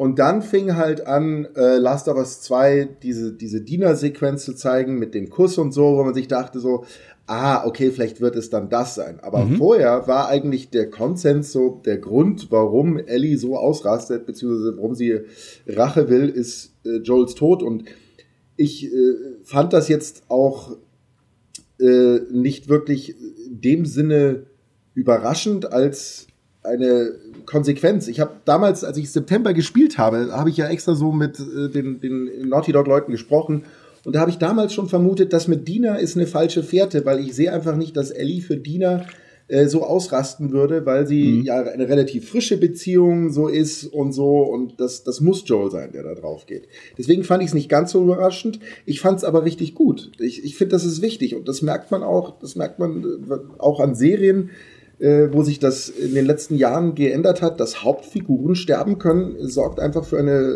höhere emotionale Fallhöhe. Das hat man bei Charlie bei Lost gesehen oder auch bei Ned Stark, ja. bei Game of Thrones. Ja. Sorry, falls ich da jetzt jemand gespoilt habe, aber die Spoilerfrist für die Dinger ist halt auch rum. Ne? Und ähm, das sieht man immer wieder. Und das macht sowas auch, finde ich, erst richtig gut, weil du merkst, keiner ist in dieser Welt sicher. Und gerade in so einer Welt, in so einer erwachsenen, kaputten, apokalyptischen Welt, äh, die eine Dystopie ist, ist halt dann auch ein Joel nicht sicher. Und ähm, es macht halt alles auch einfach Sinn, weil diese, dieses Ende von Teil 1 und diese Lüge, die Joel mitnimmt und Ellie an Ellie weitergibt, eben Konsequenzen haben. Dieses Spiel Last of Us 2, da geht es im Endeffekt um Aktion und Reaktion, um ja. dass deine Handlungen Konsequenzen haben. Und ähm, eben nicht nur mit dem Tunnelblick auf Ellie und Joel, die die strahlenden Helden sind und denen nichts passieren kann, sondern eben, dass in dieser Welt andere Menschen auch leben und einfach nur versuchen zu überleben und deren Welt dann aus den Fugen gerissen wird durch die Handlungen, die Ellie und Joel begangen haben. Es ist wirklich so. Also ich muss sagen, ähm, ich hatte es irgendwann mal vermutet, also bei den Trailern und man hat es im Internet gelesen und dann so, ja, okay, es macht auch einfach Sinn. Und dann aber äh, einfach, ich war, ich war einfach, vielleicht ist es das richtig, ich war nicht bereit obwohl, obwohl's man im obwohl man es im Hinterkopf hatte. Ich war wie taub, ich lag wie Ellie quasi am Boden äh, festgenagelt und habe einfach geguckt und es dann es war es war ja klar, so was dann passiert und es war knallhart und danach war ich auch wirklich erstmal so fuck. Und ähm, es ist aber trotzdem, ich gehe da mit, es ist einfach jede gute Rachegeschichte, die braucht diese absolut fühlbare Emotion auch beim Zuschauer oder, oder in dem Fall halt bei dem Menschen, der am Controller sitzt. Und die war da. So, ich habe gefühlt, was Ellie gefühlt hat und ich war auch ready, jetzt über äh, die, durch die sieben Kreise der Hölle zu gehen, um alle Menschen zu töten, die damit hier irgendwie in Verbindung standen. Und es ist wie, wie Felix sagt, es ist einfach Gewalt erzeugt gegen Gewalt. Das ist äh, The Last of Us 2 und es gibt keinen strahlenden Ritter. Es ist wie, genau. es ist ein bisschen wie Breaking Bad. So, es ist, und selbst wenn jemand mal ein Protagonist war, verwandelt er sich trotzdem im ja. Laufe der Geschichte zum Antagonisten und man ist trotzdem dabei. Und das ist diese, diese Schwere dieser, dieser ganzen Geschichte von The Last of Us und äh, wir sind hier ja erst am Anfang. Ähm, Absolut. Die, die das so fantastisch macht für mich also es ist genau, das ist es halt. Es gibt kein Schwarz und Weiß und in dieser Welt äh, machen auch vermeintlich gute Menschen schreckliche Dinge einfach. Ja. Und ähm, das, darum geht's im Endeffekt. Und das finde ich äh, sehr, sehr gut gemacht. Ich meine, äh, ich tauche jetzt noch mal ein bisschen weiter, noch mal rein da in Spoiler-Territorium. Die zweite Hälfte des Spiels ist ja quasi, man spielt Abby und nicht ja. mehr Ellie. Ne? Also nach, nach drei Tagen in Seattle ähm, wechselt das Ganze und dann spielt man Ellie, äh, Abby eben auch mit Rückblenden, wie man sieht, äh, bevor ihr Leben aus den Fugen gerissen wurde, wo ihr Vater, der Arzt, den Joel in Teil 1 am Ende erschießt, quasi noch am Leben ist und man eben auch sieht, dass die Fireflies auch einfach nur ganz normale Menschen sind, die überleben wollen, die liebevoll sind, die ein Zebra retten. ähm, ja. äh, und äh, wo eben die Diskussion auch geführt wurde, dass der Eingriff bei Ellie sie töten kann und dass das etwas war, das auch nicht auf die leichte Schulter genommen wurde, sondern ähm, auch eine diskutable Handlung war. Richtig, Gewissensbisse waren ja sofort da. Das ist in einer der, äh, der Rückblenden, sieht man die Diskussion vom Arzt, also von Abbys Vater. Hier, also jetzt hier nur noch mal, wer da noch nicht mitgeschaltet hat, der Grund, warum Abby Joel hasst, ist, dass Joel im Krankenhaus am Ende von Teil 1 ihren Vater, den operierenden Arzt, getötet hat. Und sie hat seitdem versucht, ähm, Joel ausfindig zu machen. Irgendwann kriegt sie es hin und äh, weiß, der, also äh, ich glaube, man, sie kriegt sogar nur mit, dass der Bruder in Jackson ist oder so. Also auf jeden Fall, die Spuren führen nach Jackson, sie gehen dahin und dann, und das ist jetzt eine der krassesten Sachen von meinem zweiten Playthrough gewesen. In dem Moment, in dem Abby das erste Mal auf Joel trifft, äh, Thomas hat es ja vorhin schön zusammengefasst, da rettet Joel ihr das Leben vor einer Horde Klicker. Die, sie wird am Zaun festgenagelt, er rettet ihr das Leben, zieht sie nach drinnen, sagt, ist alles in Ordnung, ich bin Joel. Und ich habe Start gedrückt, bin in den Fotomodus gegangen. Das Spiel hat, by the way, einen der besten Fotomodi, die ich je gesehen habe. Und äh, du siehst in ihren Augen dieses absolute Unverständnis über ihr Glück, dass sie jetzt diese, also es ist einfach so, ein, so dieser What the fuck Blick, den sie hat, dass sie jetzt von diesem Menschen gerettet wurde, den sie seit Jahren sucht und sowas zieht sich dann auch so wirklich durch, also jetzt auch die ganze Szene bei Joels Ableben und sowas, wo sie sich vorstellen und dann die ganze Gruppe realisiert, fuck, das sind die. Und ähm, das ist so absolut krass. Also das ist, das, ist, geht mir jetzt so richtig an die Nieren, aber es ist so wahnsinnig gut umgesetzt. So jedes kleinste Detail haben sie so wahnsinnig geil umgesetzt. Ähm, und jetzt hier dieser Twist, dass man am, also quasi ab der Hälfte des Spiels Abby spielt. Ich hatte das nicht auf dem Schirm. ich hätte es nicht mal geglaubt, wenn mir das jemand sagt, dass das so ist, aber ich fand's wahnsinnig krass. Also es war ein krasser Move, für meiner Meinung auch echt mutig und es ist ein bisschen wie und vielleicht spoilere ich jetzt noch ein bisschen den Anfang von Game of Thrones, aber da hatte ich ungefähr dasselbe. Ich war ungefähr bei Staffel 2 und es geht um Jamie Lannister. Und in dem Moment war er vielleicht neben Joffrey einer der meistgehasstesten Personen in Westeros für mich als Leser. Und ich habe mich mit jemandem unterhalten, der ein bisschen weiter in der Geschichte war und der sagte so, warte erst mal ab. Und ich so, es kann nichts passieren auf dieser gottverdammten Welt, dass ich äh, Emotionen äh, pro Jamie Lannister empfinde. Dieser Typ, also das ist für mich abgehakt. So, das ist, das ist jetzt quasi durch und ich habe mich da auch geirrt und genau so ein Move äh, wird hier halt dann mit Abby hergestellt. Denn ja. man, man lernt sehr viel über sie, über ihre Hin also ihren Hintergrund, über ihre Beweggründe. Und am Ende landet man, wie wir schon ein paar Mal gesagt haben, bei dem, es gibt hier kein Schwarz und Weiß. Jeder, jeder hat Dreck am Stecken und es gibt eigentlich keine Helden in dieser Welt. Es gibt auch unglaublich viele Parallelen zwischen Abby und Ellie. Also meine, mhm, allein der Name ist sehr ähnlich und dann gibt's eine Rückblende mit Ellie, wo sie mit Joel in einem äh, Museum unterwegs ist mit Dinosauriern und das ist wunderschön gemacht. Oh, wie und dann schön hat man einen ist, ähnlichen ja. Rückblick bei Abby, wo sie in einem Aquarium unterwegs ist und da, also das ist halt auch sehr ähnlich und du merkst halt einfach, dass diese Figuren ähm, einfach in vielen Dingen sehr, sehr ähnlich sind und sich so widerspiegeln. Und das haben sie natürlich sehr, sehr gut gemacht, das so darzustellen. Und man merkt halt auch, dass Abby quasi diese Reise macht, die Ellie jetzt durchmacht, diese Rachereise. Und dass das aber auch schon für Probleme in der Gruppe von Abby sorgt. Dass ja. nicht jeder äh, das gut findet und nicht komplett hinter ihr steht und für Reibungen sorgt. Was dann nochmal deutlicher wird, nachdem der Akt äh, des Mordes an Joel vollbracht ist, bricht diese Gruppe ja im Endeffekt komplett daran auseinander. Genau. Weil sie es halt einfach nicht... Ähm, weil ja, damit umgehen können und gemerkt haben, ja, das hat im Endeffekt nichts Gutes äh, für uns gebracht. Und ähm, das ist halt auch so ein wichtiger Aspekt. Das ist halt etwas, das, das Abby lernt im Laufe des Spiels, während Ellie immer weiter auf einer Spirale nach unten unterwegs ist und dann eben die Grenze nicht findet und diese Realisation erst ganz, ganz, ganz am Ende hat. Ne? Ja.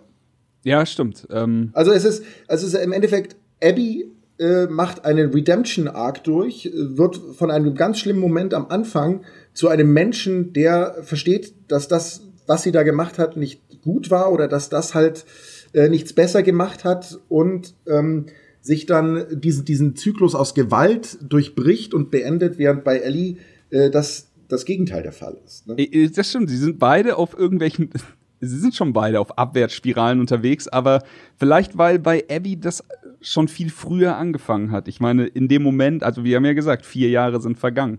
Die hat in diesen vier Jahren, hat dieser Hass sie von innen zerfressen und sowas. Ja. Und Abby ist deswegen vielleicht einfach auch ein bisschen weiter und hat früher die, und ich sag's jetzt wirklich mit Anführungszeichen Größe, denn davon kann man eigentlich nicht sprechen, aber sie hat halt die Größe, um abzulassen, was Ellie sehr viel schwerer fällt und äh, was, was wir da, wo, wofür wir noch ein paar Meilen gehen müssen, damit sie das kann.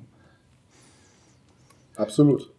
Absolut. Friedrich Nietzsche sagte ja auch mal, ne, ähm, wenn du in den Abgrund blickst, äh, blickt der Abgrund ja auch in dich. Ja. Ne? Und äh, genau das ist es halt bei Ellie. Ellie ähm, ist in so einer Gewaltspirale drin, dass sie dann halt irgendwann ähm, Maß und Ziel nicht mehr kennt und einfach zu dem wird, was sie eigentlich verabscheut. Ne? Und das, das Spiel macht das immer wieder mit äh, sehr wohlgesetzten ja, Gewaltakten, die einen abstoßen. Und das, das fängt an bei dem Charakter Nora, diese äh, Frau aus der Gruppe von Abby, die Ellie jagt und dann auch gewaltsam hinrichtet. Und das muss man als Spieler ja auch wirklich selber machen. Ja. Man sieht es nicht explizit, aber man sieht halt Ellie und wie sie halt ausholt und halt auch diese Person erschlägt. Und da merkt man auch, das sind diese Punkte, wo man diese Gewalt nicht will, wo man, wo man ja. merkt so, oh, das geht mir jetzt zu weit. Oder ne, wo auch Ellie Mel erschießt, die schwanger ist. Oh, das ist und das so hart. Diese, ja. Das ist, du merkst einfach, okay, das ist, das ist, ist unmöglich jetzt für mich hier mit Ellie zu sympathisieren, egal was passiert ist. Das ist für mich einfach zu weit. Und da merkt man, dass diese Gewalt eben, oder dass Naughty Dog es schafft, diese Gewalt im Videospiel so umzusetzen, dass sie nicht bequem ist, dass man sich nicht gut dabei fühlt.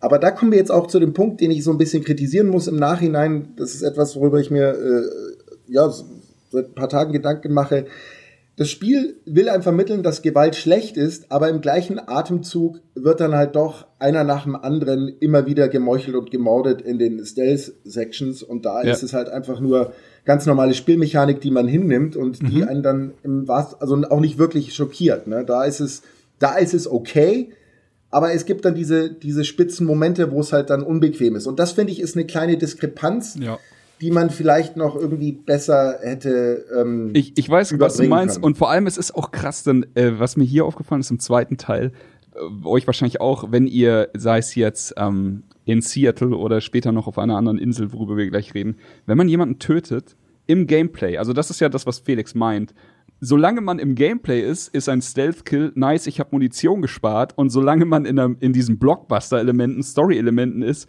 ist ein Kill halt wirklich was, oder also ist, ist der, das Ableben, das brutale Ableben halt wirklich was, das weh tut. Ähm, mhm. Also das ist wahnsinnig, wahnsinnig krass umgesetzt. Aber was mir halt wehgetan hat, war, dass wenn du, auch wenn du Random Dude X und Random Dude Y in Gefecht Nummer 55 oder sowas tötest, steht irgendwo einer und nennt ihn beim Namen. Und ich habe nicht gehört, dass sich Namen wiederholt haben, aber dann dann stirbt einer und jemand sieht es, dass er stirbt und schreit Mike! Und du denkst dir nur so, das hatte ich glaube ich noch nie in so Videospielen, dass wirklich jeder random Charakter dann vermisst wird von seinen Freunden und richtig mit mit äh, mit Namen noch outgecallt wird und sie auch kurz traurig sind. Also es gibt da auch richtige Dialoge, so, dass sie dass sie halt einfach sagen fuck! und so dass sie Trauer Trauer empfinden. Und damit wurde bei mir dieser die Anonymität ein bisschen aufgehoben. Aber es ändert trotzdem nichts dran, dass ich mich über jeden Stealth-Kill gefreut habe, denn man braucht seine Kugeln für die größeren Monster, ja. die da noch auf einen warten. Aber die Sache ist ja die, äh, wie Felix das schon anspricht, ne? du hast halt einfach diese Diskrepanz zwischen äh, das war bei den letzten Tomb Raider-Teilen ja auch so, nicht? Du genau. mähst einfach 50 Leute nieder und stehst ich dann am nächsten Lagerfeuer und ja. sagst dir, oh Mann, was habe ich nur gemacht? Dann und nächste Sequenz und dann hat. tötest du 60 Leute.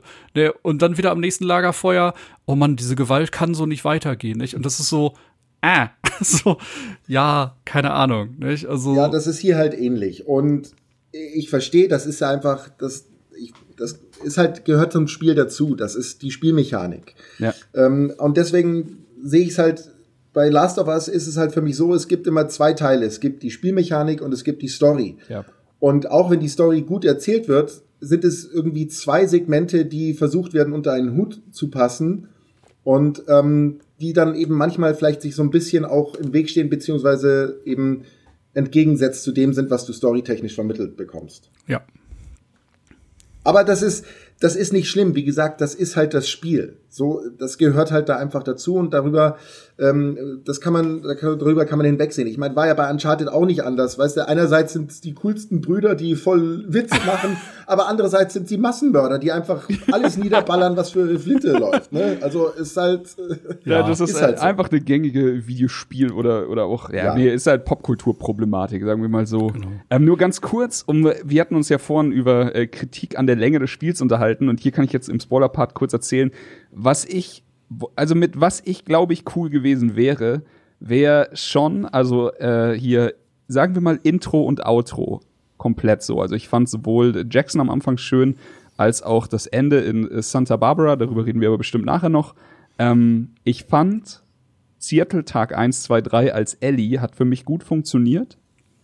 Auch wenn ich da auch wahrscheinlich das ein oder andere Mal gedacht habe, so, ah, jetzt schon wieder ein Feuergefecht, ich will eigentlich mehr Story, aber das war für mich okay, cool, rumsuchen, alles Spaß gemacht. Als dann, als wir zu Abby geswitcht haben und dann wieder unten stand Seattle Tag 1 und du realisierst, was passiert, ähm, dann fängt das Spiel für mich richtig gut an, diese Abby-Geschichte. Du bist in einem riesigen Stadion. Du, du kriegst halt mit, wie diese ähm, was, Washington Liberation Front, die Wolves, quasi, was die sich alles aufgebaut haben, wie krass die organisiert sind. Das ist alles richtig geil. Und dann kommst du irgendwann wieder in die, ähm, ich sag jetzt mal, in die Seattle-Welt, äh, wirst halt von, von Story-Strängen dahingetrieben. Und dann bist du leider, und da ist jetzt mein Kritikpunkt, an einem Punkt, wo du durch Seattle läufst, eigentlich wie Ellie. Und das zieht das Spiel, dass du trotzdem ja. tausend Gefechte hast gegen, äh, gegen die Scars, über die wir nachher noch reden werden, und auch gegen äh, Infizierte eben. Und da muss ich sagen, nur die Gefechte, also diese, diese Random Encounter in Anführungszeichen, hätten sie die reduziert, dann hätten sie das Spiel, und da bin ich auch bei Felix, locker um fünf Stunden entschlackt, ohne dass mir was verloren gegangen wäre. Denn ich habe ungefähr diese Areale ja alle schon mal gesehen. Ich meine, es gibt trotzdem noch ikonische Sachen, diese Reise auf den, auf dieses Hochhaus oben. Wahnsinn. Und dann halt auch, wie du äh, dann gezwungen bist, durch diese noch nicht geklärt,e sage ich jetzt mal, infizierten Hölle zu gehen und sowas. Das fand ich alles krass. Das hätte ich auch gerne gespielt, aber ich sag jetzt einfach mal, diese Random Encounter ein bisschen reduzieren, hättest du locker fünf Stunden gespart. Ich wollte es eigentlich erst ganz ans Ende packen, aber ähm, wo ich drüber nachgedacht habe, was vielleicht der elegantere Weg gewesen wäre, das zu präsentieren, ist, wenn man von vornherein dem Spieler quasi auf dem Startbildschirm äh, surprised hätte und gesagt hätte, hör mal, wir machen das jetzt wie bei Resident Evil 2. Es gibt einen Abby-Strang und einen Ellie-Strang. Und dass du quasi selber wählen kannst, womit du anfangen möchtest. Und dass du quasi nicht innerhalb des Playthroughs teilweise switcht, sondern mhm. tatsächlich nur Ellie-Missionen spielst, nur Abby-Missionen spielst, dass es voneinander getrennt wird und alles vielleicht sogar einen eigenen Abspann bekommt und dass man danach das offizielle Ending erst freispielt. Dass also man einfach Santa direkt Barbara schaltet sich frei, wenn man beide abgeschlossen Genau, genau, dass man Boah, das, das, irgendwie so aufbaut und äh, dann hätte man da vielleicht auch einen anderen Bezug zu gehabt, weil viele haben das ja, also bei mir war es auch so, nicht? Das baut sich auf, das baut sich auf, man hat Ellie Tag drei und dann so, zack, wir fangen von vorne an, Rückblende. Nochmal Seattle Tag eins und ich dachte mir so, okay, dann bist du ja auch der Gejagte, nicht? Weil du mhm. bist dann immer vor Ellie mit Abby an den Arealen, du bist immer vor ihr am Krankenhaus, du bist vor ihr am Aquarium und nicht, du siehst dann quasi noch mal deine Freunde ein letztes Mal, bevor Ellie so sie findet.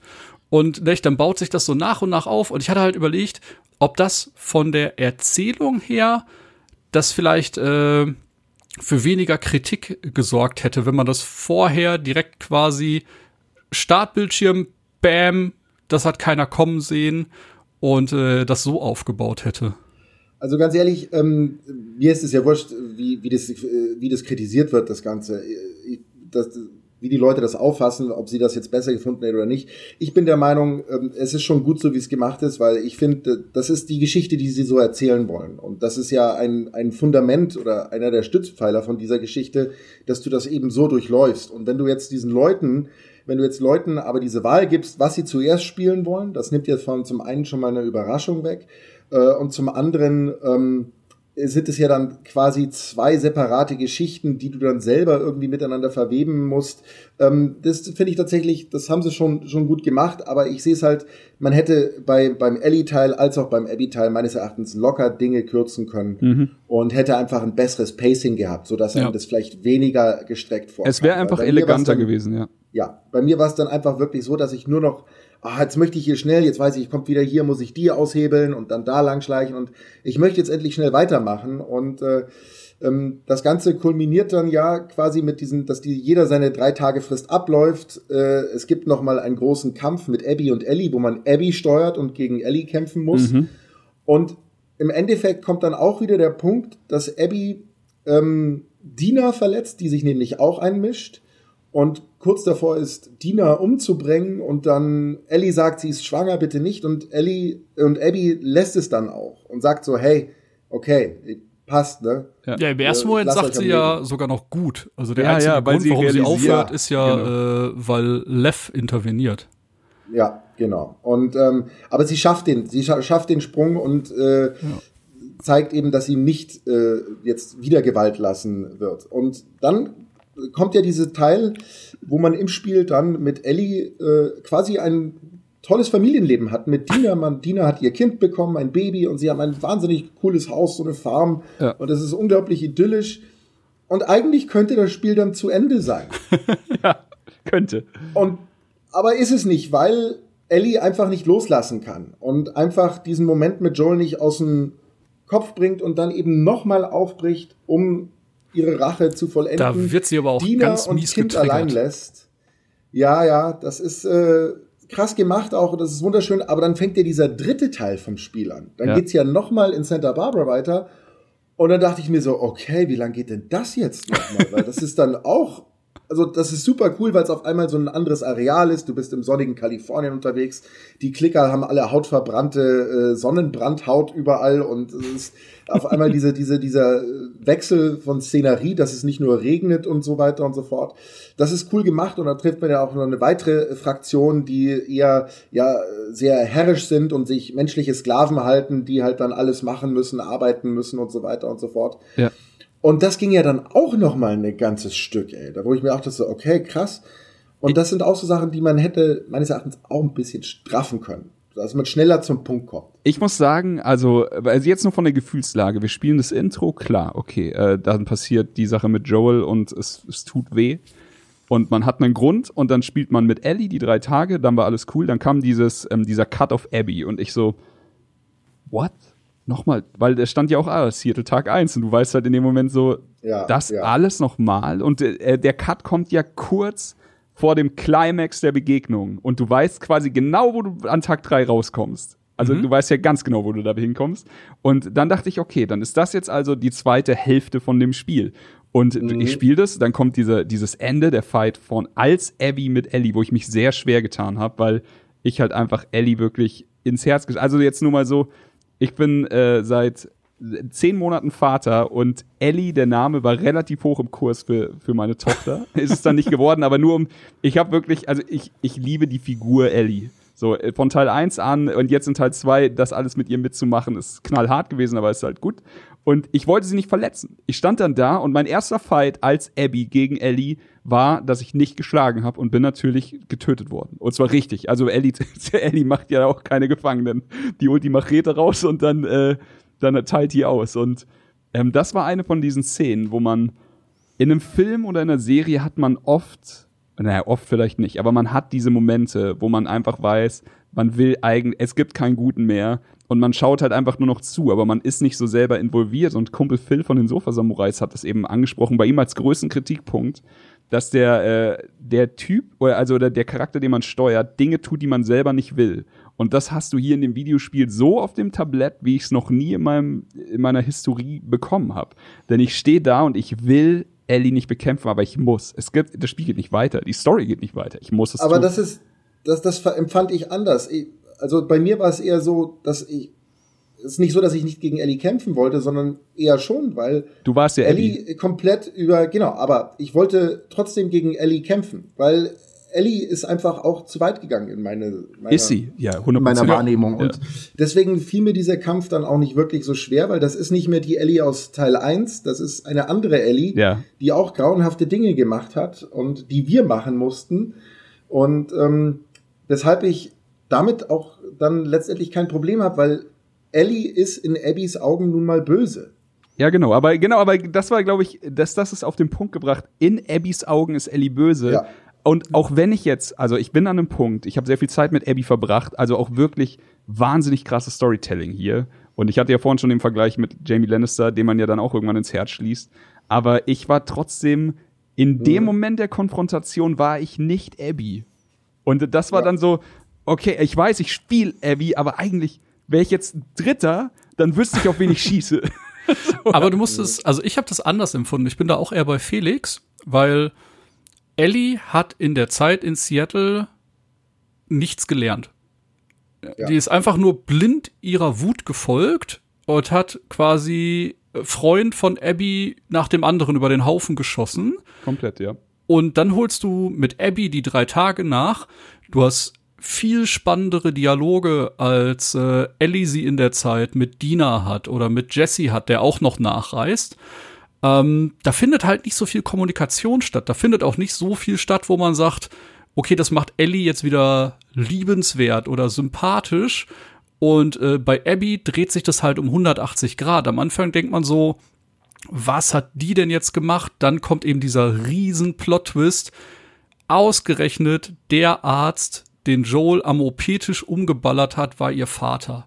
Mhm. Ne, von diesem namenlosen Charakter 127, der in The Last of Us 1 über den Haufen geschossen wird, da picken sie sich das dann raus und sagen, der hatte eine emotionale Beziehung, das ist die Tochter, die hatten Freundeskreis, nicht? Gerade diese, wie du sagst, diese ganze Areal in Seattle, was die sich aufgebaut haben, wo die dann noch mit marodierenden Banden äh, konkurrieren müssen.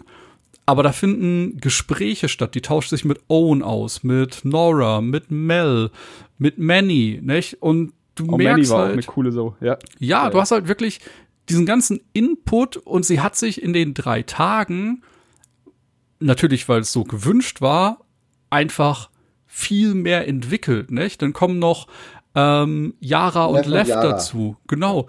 Dann entdeckst du noch mal eine ganz andere Seite von ihr und ähm, ich, äh, deswegen ich bin, ich bin komplett bei euch und ich verstehe, ja. was ihr meint. Das Ding ist einfach nur, dass Abby also Ellie ist an diesem Punkt, wo wir jetzt sind bei dem Endfight, ist sie da, wo Abby war, als sie mit dem Golfschläger vor Joel stand. Und als die ganze Gruppe gesagt hat, ey, so, komm, komm on, okay, aber mach's schnell. Und sie so, also Joel sagt jetzt zu ihr in dem Moment, ähm, jetzt sag schon deinen einstudierten Spruch auf, als er merkt, was Sache ist. Und Abby sagt halt, ich mach das hier jetzt nicht einfach für dich. Und die quält sie halt, also so wahrscheinlich mehrere Stunden, haut sie mit dem Baseballschläger in seine Kniewunde rein und was auch immer. Und am Ende, der ist ja blutüberströmt am ganzen Körper. Und dann kommen alle und dann kommt Owen und sagt, Abby, jetzt mach, also beende es. So, äh, das ist der Moment, wo Abby da ist, wo Ellie ist, als sie die Konfrontation mit Abby hat. Also es ist halt einfach, das hatten wir vorhin schon, ein bisschen verschoben, diese Downward Spiral. Und Abby ist halt einfach schon viel weiter. Aber ja, äh, ich verstehe komplett, was ihr meint. Es ist mir nur sehr schwer gefallen. Natürlich habe ich es dann trotzdem beendet. Und Abby äh, nimmt den Moment wahr, gewinnt den Konflikt mit Ellie und äh, kann Größe zeigen und sagt, ich komme nie wieder unter die Augen oder sowas, glaube ich. Und mhm. dann gibt's, dann gibt's den Cut auf Abby. Äh, wollen wir noch genau. kurz auf den äh, Yara Left Part eingehen? Oh ja, sehr gerne. Ähm, die Szene, die hat Felix, glaube ich, vorhin auch schon mal angesprochen. Es geht hier um die. Das war ein Trailer, der bei einer E3 gezeigt wurde. Ich weiß es nicht genau, äh, wo ein unbe uns unbekanntes Mädchen am Baum hing und äh, die Gruppe der Scars quasi ähm, eben Abby in dem Fall hängen wollte mhm. und nee, Yara. Mhm. Yara noch bearbeitet und Lev quasi dafür sorgt, dass sie beide da rauskommen und äh, fliehen können. Was aber auch äh, eine, eine der krassen Sachen ist, finde ich. Ähm, wie, also wir haben jetzt hier schon kennengelernt, die, äh, die Wolves, die Washington Liberation Front. Wen es noch gibt, wir haben es jetzt schon ein paar Mal erwähnt, die Scars oder Seraphiten, glaube ich, ist der eigentliche. Es ist so, es ist schon eher so ein, so ein äh, was ist das? Man kann ja nicht Kult? Religion? Ja, es, es, ist ein Kult, ja okkult ist ja nicht, aber es ist ja schon so ein Kult, der, der irgendwem hinterherläuft. Es ist eine Sekte. Ja, der ja. am Anfang wahrscheinlich wirklich mal jemand äh, zum Führer hatte, der, der vielleicht gute Vorstellungen hatte. Jedenfalls kriegt man das so vermittelt. Genau, das wird ja, sagt ja hier, Lev und Yara sagen das ja, ne, das, das, das fing mal gut an und äh, die Anführerin ist ja dann wohl irgendwann gestorben und dann hat sich die Ideologie dahinter geändert. Also vom Grundprinzip wäre es noch gut, aber wie das alles umgesetzt würde, würde irgendwie halt nicht mehr passen. Ja, die Regeln werden anders interpretiert und es gibt eigentlich genau. und ja, es ist halt also die sind halt wahrscheinlich noch mal finsterer und brutaler drauf. Überall in der in der Welt von Seattle trifft man auf Leute, die irgendwo aufgehangen wurden und einmal quer durch die Guts halt mit dem Messer gezogen, dass die ganzen Innereien raus rauskommen und also ja, da äh, da nimmt einfach The Last of Us kein Blatt vor den Mund. Und genau in dieser Szene lernen wir eben Lev und Yara kennen. Und ich, ah, die Atmosphäre und das war einfach, die, die Luft war zum Schneiden dick, ey. Ich, fand, ich fand's mega geil, wie das alles umgesetzt wurde. Und ähm, Yara wird sehr schlimm an de, am Arm verletzt. Ich glaube, mhm. mit einem Hammer zugerichtet. Ja.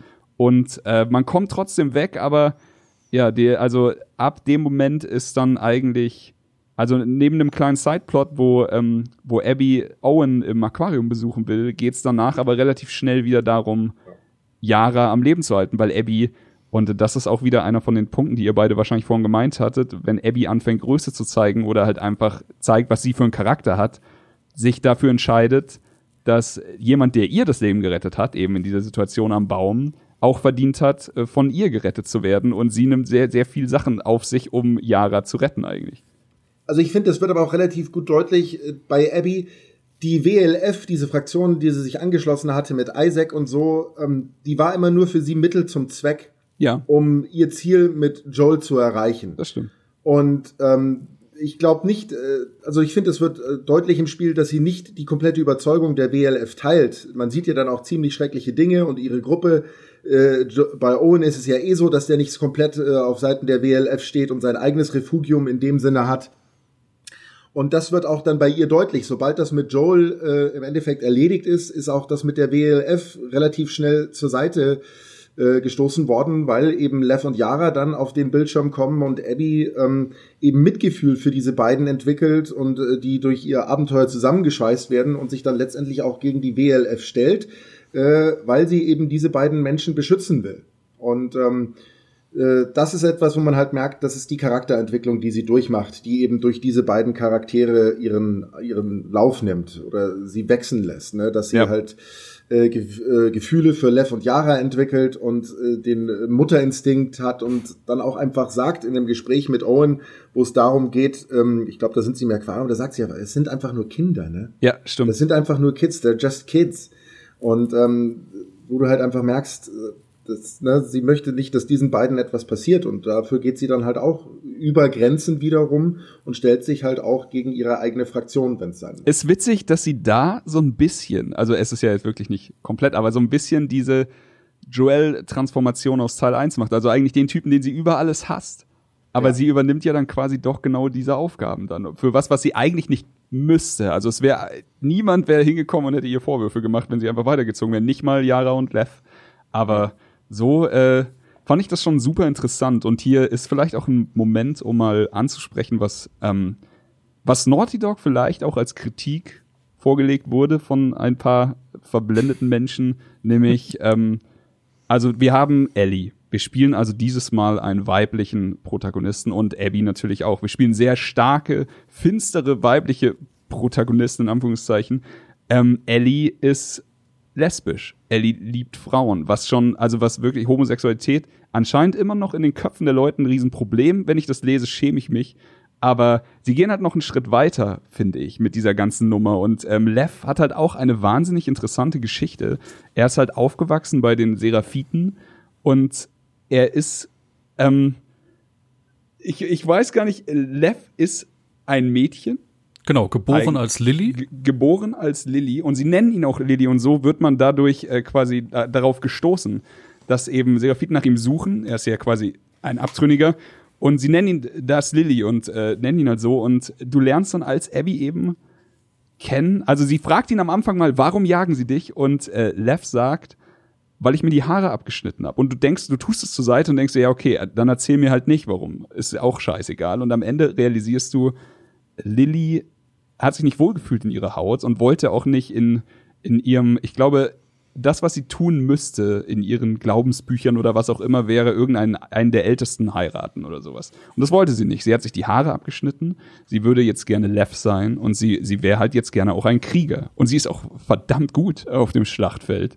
Oder er in dem Sinne. Ähm, und das ist der Grund, warum die Seraphiten ihm, äh, also Lev, einfach gar nicht mehr irgendwie akzeptiert haben. Also es war, das reichte schon für das Todesurteil eigentlich. Sogar die eigene Mutter hat sich nicht mehr da, dazu hinreißen lassen, äh, irgendwie Frieden zu schließen und war wie wahnsinnig vor Wut.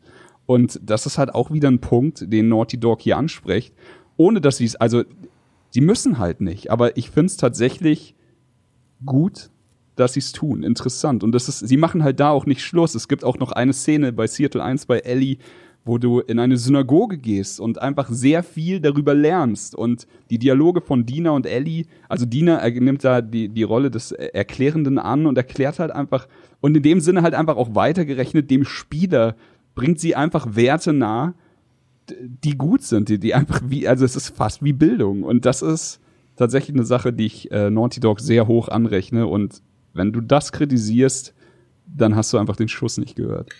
Ja, aber mit, mit der Kritik, das kam ja schon bei den Leaks auf. Ja. Ne? Da, vor allen Dingen, da wurde ja, das ist ja irgendwie das Witzige oder was das Ironische oder das Dumme daran. Ne?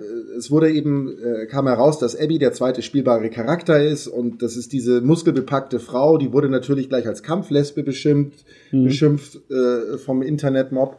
Und ähm, was ich total absurd fand, weil äh, dass Ellie lesbisch ist, ist ja nicht etwas, das irgendwie überraschend kommt. Das wurde ja schon etabliert. Ja. aber dann äh, entspricht nicht eine Frau dem äh, konventionellen Videospieldesign und kommt mit mehr Muskeln daher und dann wird es dann äh, eine Sexualitätsdiskussion geführt, die komplett deplatziert ist und die ja auch äh, einfach so nicht gestimmt hat. Wenn man das Spiel gespielt hat, weiß man das ja. Ja. Mhm.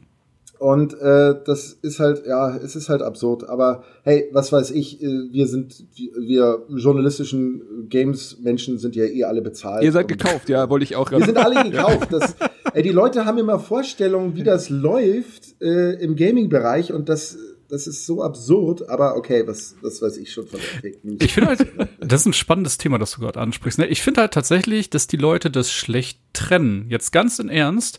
Für mich gibt es auf der einen Seite Journalisten, die ein Spiel spielen, die ein Muster bekommen, darüber berichten. Abgeschlossen.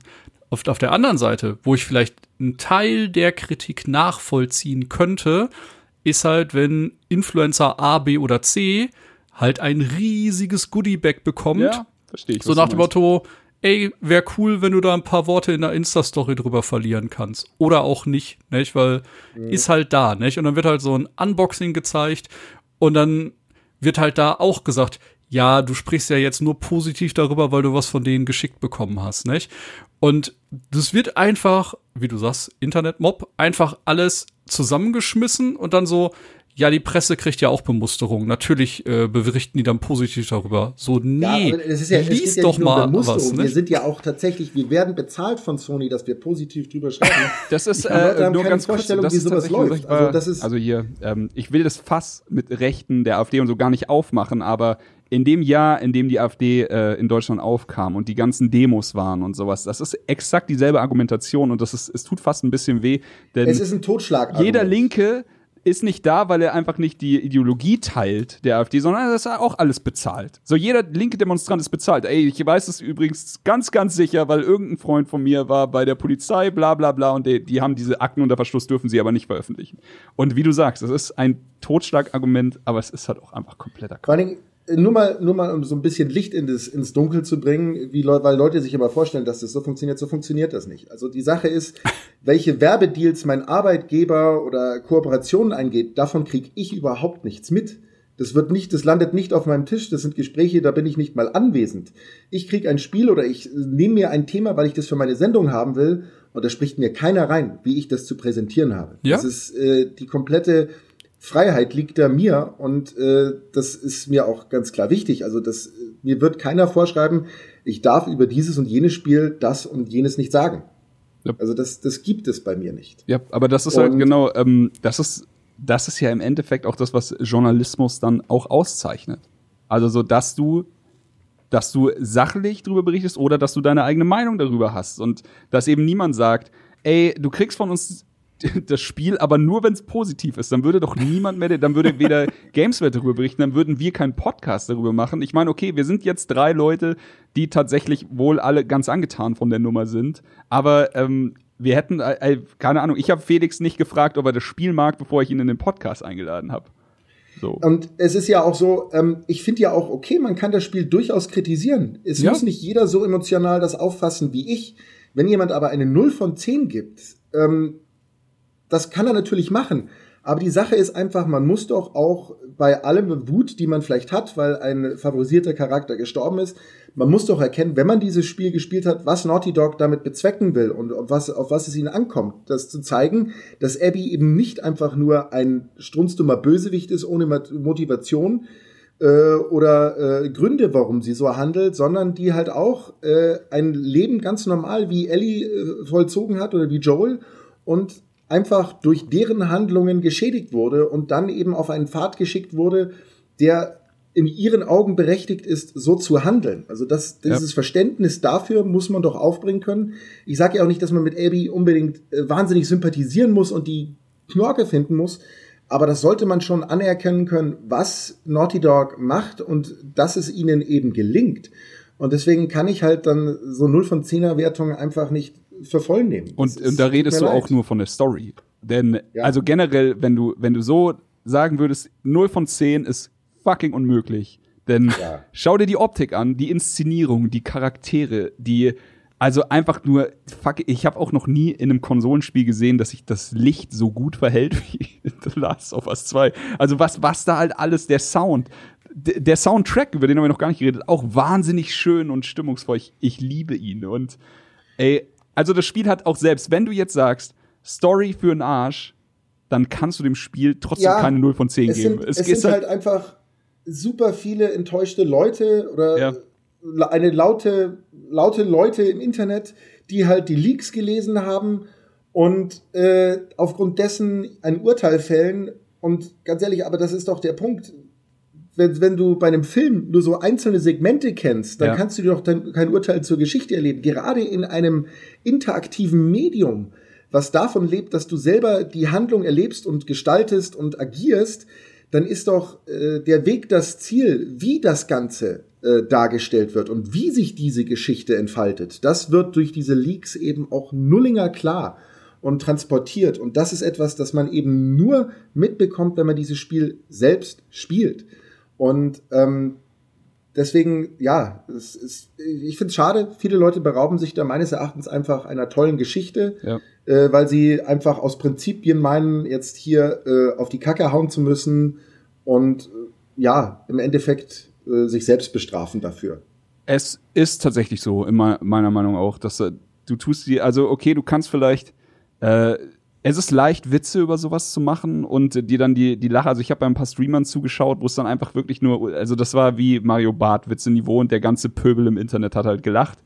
Das ist ein bisschen cheap, aber gut. Äh, aber im Endeffekt tut's mir halt leid, weil diese Reise The Last of Us 2 war für mich so intensiv krass, also ein unfassbares Videospielerlebnis, und da ist jetzt egal, ob es eine 9 von 10 ist oder eine 10 von 10. Die Wertung ist scheißegal. Das Erlebnis The Last of Us 2 war unfassbar für mich und ähm, schade, wenn es für andere nicht so funktioniert hat, weil sie sich das irgendwie selber verbauen. Also ja. nur um auf den Technikpart noch mal einzugehen. Ich habe den jetzt extra noch mal rausgesucht. Ich bin vor ein paar Tagen über einen Tweet gestolpert, den ich super gut fand. Äh, ist von John McKellen, kannte ich vorher nicht. Ist äh, Founder and Creative Director of No Code, No Code Studio. Und er hat einfach nur getweetet, My brain today, hey Naughty Dog, how you doing those mirrors? How you doing that dynamic rope coiling? Yeah. How you're doing the flashlight proximity driven cookie? How you doing those spore particles? How you doing this clothing anims? How you doing this volumetrics? How, ne? Also er hat einfach nur wirklich ja, gesagt, klar, die. Sachen, die die integriert haben, sind technisch auf ja, so einem hohen Level.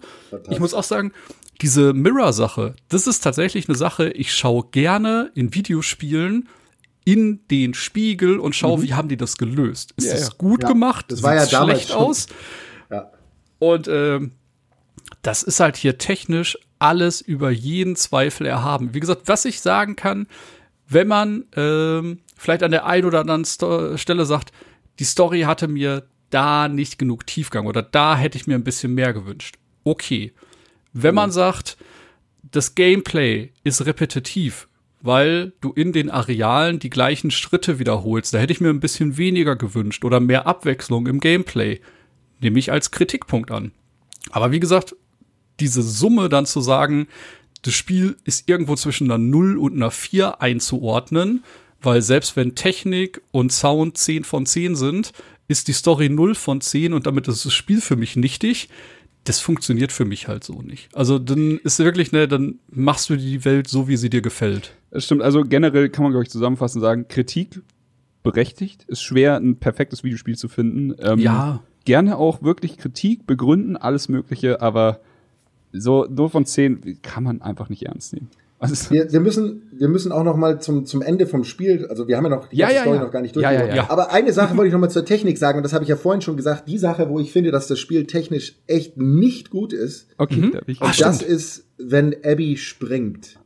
Die Sprunganimation von Abby ist grauenhaft schlecht. Also die, die, die, die springt, also sie hüpft so in die Luft hoch, die beide reißt sie so leicht auseinander. Und da haben sie meines Erachtens echt ähm, den Ball fallen lassen das sieht im Vergleich zum Rest von den Animationen, finde ich das echt nicht gut ich gemacht. Hatte das ist eine kleine Sache, aber ich, die ist leider echt ich, schlimm. Ich hatte ein, zwei Mal echt Momente, wo ich deswegen lachen musste, weil, ähm, also, es gibt Momente, wo du quasi mit Sprint springen musst, um dann auf eine andere Ecke zu kommen und dann ziehst du dich dann noch irgendwie spektakulär hoch. Ähm, manchmal bist du nicht weit genug vorne, dass er quasi diese Animation triggert und dann macht er den von Felix eben genannten Sprung. Und das sieht teilweise schon absurd ja. nach Komik aus, wenn man dann mit so einem Baby-Jump mit hochgezogenen Füßen in den Abgrund springt. Ja, ja, das ist teilweise sehr strange. Ja. Aber okay, ah, ja, genau, es ist halt so ein Punkt, keine Ahnung. Äh, ja. Hat man dann ein paar Mal und Aber auch da, nicht? Animation auf der anderen Seite, wenn äh, Ellie über dem Boden croucht und sich bewegt, dann merkt man, okay, sie ist es gewöhnt, sich vielleicht an Leute anzuschleichen. Mhm. Aber wenn Abby sich am Boden croucht, dann ist die wirklich, ich sag jetzt mal, wie so ein Soldat, nicht? Fast ja. schon mit den Händen, also noch mal tiefer als Ellie, obwohl sie natürlich größer ist und äh, ist noch mal irgendwie viel eleganter in der Fortbewegung. Also das äh, merkt man, dass er einfach mehr Erfahrung in dem Bereich hat oder eine andere Ausbildung genossen hat. Das äh, fand ich witzig. Äh, genau, das, äh, darauf wollte ich vorhin schon hinaus. Hattet ihr ähm, unterschiedliche Spielstile mit den beiden? Also ich meine, wir haben nee. Skilltrees, da haben wir ja schon drüber geredet. Und die gehen ja doch, also bei Ellie wahrscheinlich ein bisschen mehr in Waffenmechanik und Stealth. Und bei Abby hast du ja schon auch so richtig die Möglichkeit, Brawler-Sachen zu machen. So, mhm. dass du, wenn du quasi ähm, sagen wir jetzt mal eine Prügelei mit einem normalen Infizierten, du haust ihn dreimal und der dritte ist halt so ein richtig wuchtiger Schlag, der ihm halt den Kopf vom Hals fegt. Und ähm, es gibt bei ihr die Möglichkeit, dass du quasi, wenn du einmal so einen Schlag ausgeführt hast, dann relativ, äh, also die Zeit, das Zeitfenster ist nicht so groß, aber du kannst dann relativ schnell nur noch wuchtige Schläge machen. Und dann kannst du halt auch wirklich in so äh, so in so einen richtigen Brawl mit drei, vier Infizierten gehen und die dann relativ schnell weg, wegfetzen. Aber ich muss auch sagen, also ich weiß nicht, ob es daran lag, dass, dass Abby einfach vom Bild des Soldaten, wie du es gerade beschrieben hast, mehr dazu passt oder dass es die Skilltrees waren oder dass es auch einfach, dass ich satt war zu stealthen. Ich habe mit Abby viel offensiver gespielt als mit Ellie.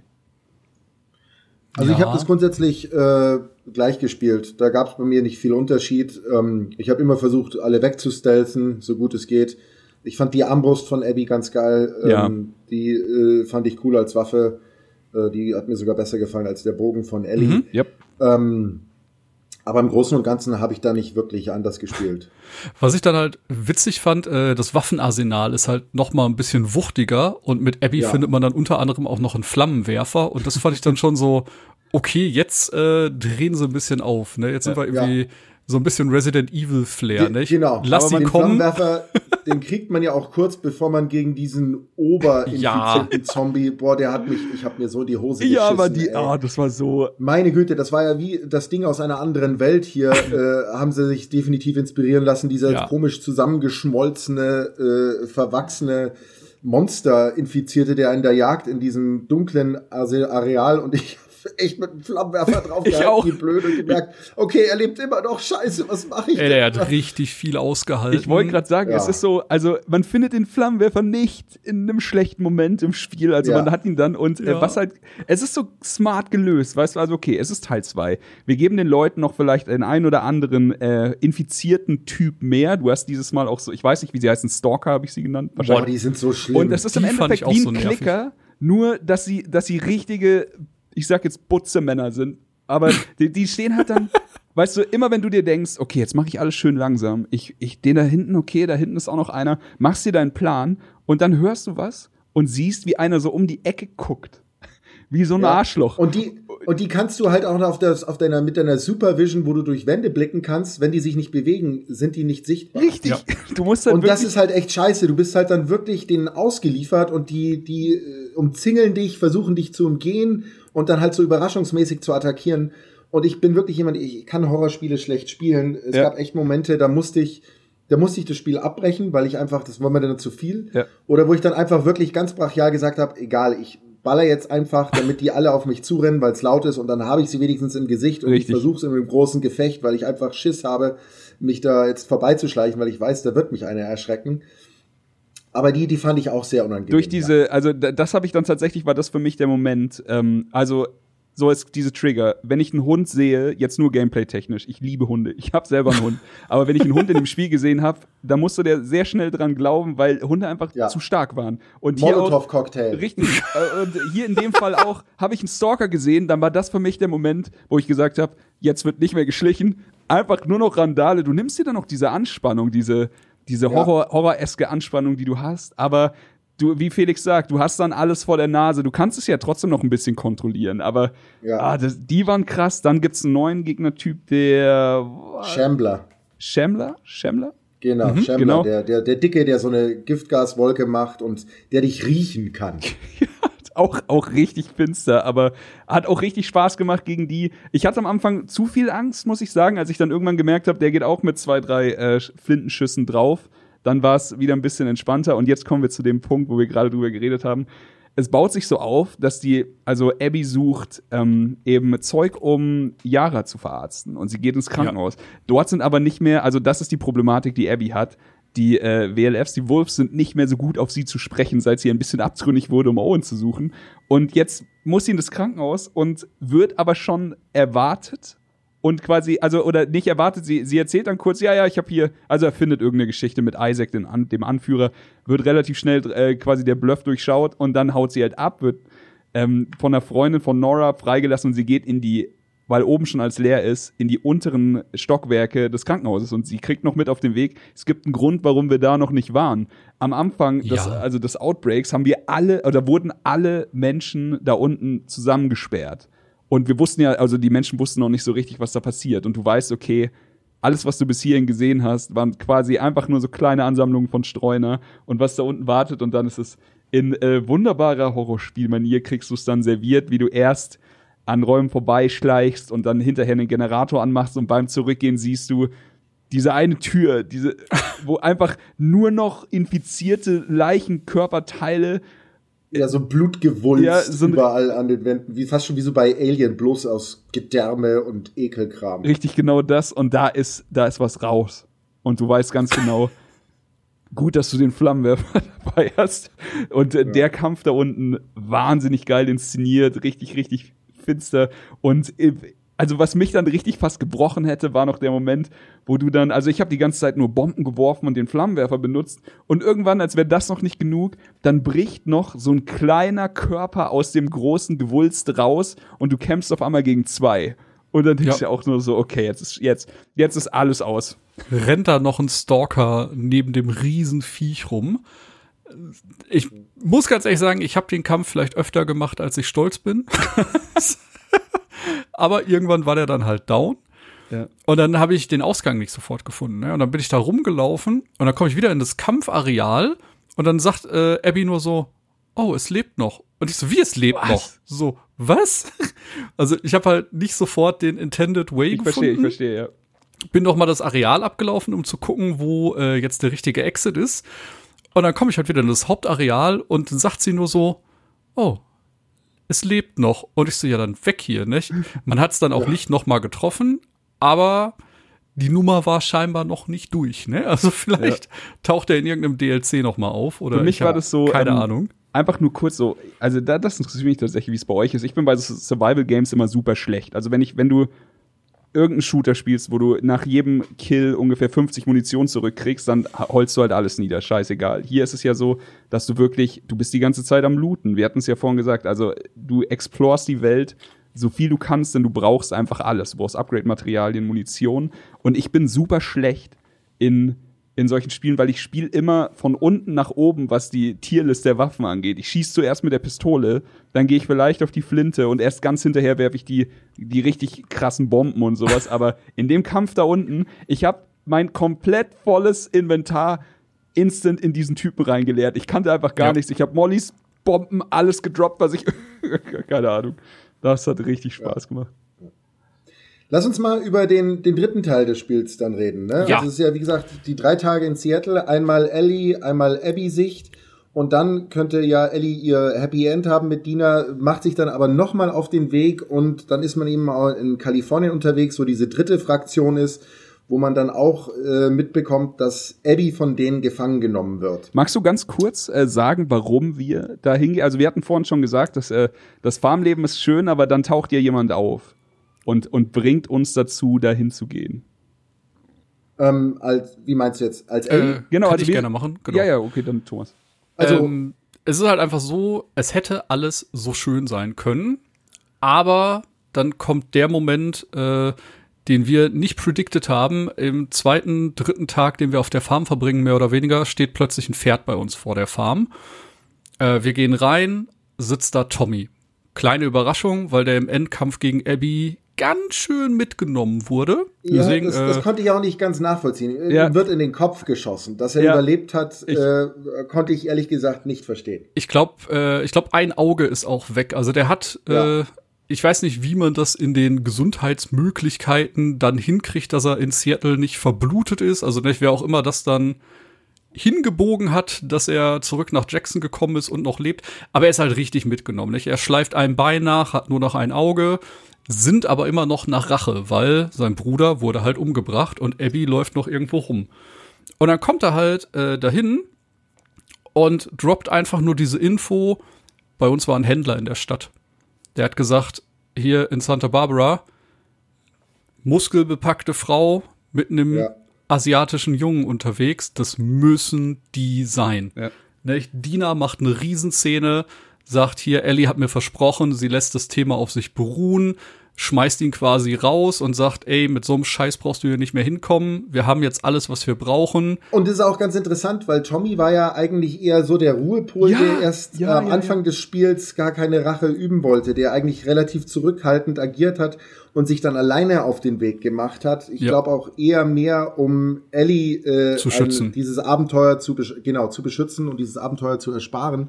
Und er ist dann auf einmal sehr auf Krawall gebürstet, eben bei diesem Auftritt das äh, weiß ich nicht, wie ich, wie ich das einordnen kann, ob ich das wirklich so gut glaubwürdig finde. Wie gesagt, ich finde es schon krass, dass er überhaupt überlebt hat. Das fand ich so ein bisschen ich glaube, way out. Äh, ich glaube, es ist so ein bisschen, aber also er kommt ja dahin und er sagt auch, also sie so, wie geht's Maria, also seiner Frau, die Anführerin in Jackson, ja, und so, ja, genau, man, ja, wir haben uns getrennt und dann so, okay, der Typ ist auch, äh, also komplett in dieser Downward ja. Spiral gefangen, der ist nur noch, und ja. ja, okay, also so, der, der Wahn ist bei ihm halt auch da und er sticht in, in dieses eigentlich, also in dieses eigentlich gut gemachte Nest sticht er rein. Ich meine, man muss, äh, to be fair, dazu sagen, Ellie hat in diesen wunderschönen Tagen auf der Farm, ähm, hat sie immer wieder diese Flashbacks von ja. Joel und, und also, also posttraumatische Stresssyndrom. Und er ist da halt einfach dann der, der Zünder, der, der dann wieder für, ja. für Unruhe sorgt. Ja, aber es ist auch einfach, weil Ellie ähm, einfach ihr ja die Vergangenheit nicht loslassen kann ja. und zieht dann eben los und zieht nach Santa Barbara, weil Abby da ist, weil die äh, quasi Owen gefolgt ist. Der wollte nach Santa Barbara in der Hoffnung, dass da eben noch weitere Fireflies sind, dass sie die wieder aufleben lassen können. Und dann trifft man ja auf diese dritte Fraktion, diese krassen Redneck-Biker, die sich eben menschliche Sklaven halten. Ja. Und von denen wird Abby gefangen genommen. Und dann äh, spielt man eben als Ellie und infiltriert diese Basis von denen und findet dann letztendlich am Strand Abby, die zum Sterben quasi wie so eine, wie so eine Kreuzigung ist. Die es hängt dann an, an so einem Marterpfahl. So ein bisschen so an, an so einem Marterpfahl hängt sie da. Ja, genau. Und man sieht sie halt und sie ist total eingefallen und abgemagert, sonnenverbrannt, aber sie lebt halt noch. Und da merkt man auch den Punkt, wo Abby eine krasse Entwicklung gemacht hat, denn das erste, was Abby machen will, ist Lev retten. Ja, stimmt. Ne? Das ist, das ist, hat bei ihr die oberste Priorität. Es geht nicht um Ellie, es, das ist ihr vollkommen egal. Es geht darum, dass sie Lev retten und beschützen will. Und ähm, Ellie lässt sie aber nicht. Und äh, es kommt dann eben zu dieser Konfrontation, weil Ellie sie nicht gehen lassen kann. Und man muss dann halt kämpfen gegen Abby. Und erst im letzten Moment dann, als Ellie schon quasi Abby so gut wie ertrunken hat, lässt sie Abby los und bricht halt zusammen und schafft es erst dann, ihren Zyklus aus Gewalt und ihre äh, Spirale nach unten zu durchbrechen, weil sie merkt, es, es bringt auch nichts. Und ähm, ja, und letztendlich verliert sie dann in dem Kampf nicht nur zwei Finger, sondern sie hat im Endeffekt alles verloren, weil sie ja. kehrt ja dann nach Hause zurück. Sie kann nicht mal mehr richtig Gitarre spielen. Äh, Dina und Baby sind weg äh, aus diesem Haus. Sie lässt Joels Geschenk an sie liegen, quasi auch so als Hinweis, dass jetzt die Joel-Geschichte für sie abgeschlossen ist. Ja. Und hat im Endeffekt nichts mehr. Es ist, es ist, das ist, alles kaputt. Das tut so richtig, richtig weh. Also, du kannst ja Ellie dabei zusehen, wie sie daran dann zerbricht und aber am, am tiefsten Punkt schafft, Abby loszulassen und, ähm, und nicht äh, den, den Final Blow zu machen oder sie halt unter Wasser zu halten, bis sie tot ist. Es ist aber, also, das ist so, so fies gemacht, denn du befreist sie von diesem Marterpfahl.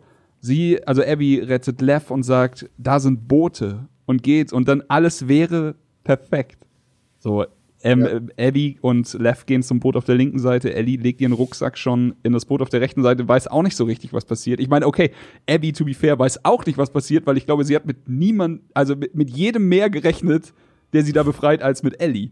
Und dann sind sie bei den Booten und Abby, äh, Ellie kriegt dieses Flashback-Bild eingeblendet und das ist super, ich fand das super smart als Stilmittel eingesetzt, den am Boden liegenden, äh, sterbenden, blutüberströmten Joel. Und dann dreht sie sich um und sagt so, ich kann dich nicht gehen lassen, wie Felix schon sagte. Dann gibt's den Fight.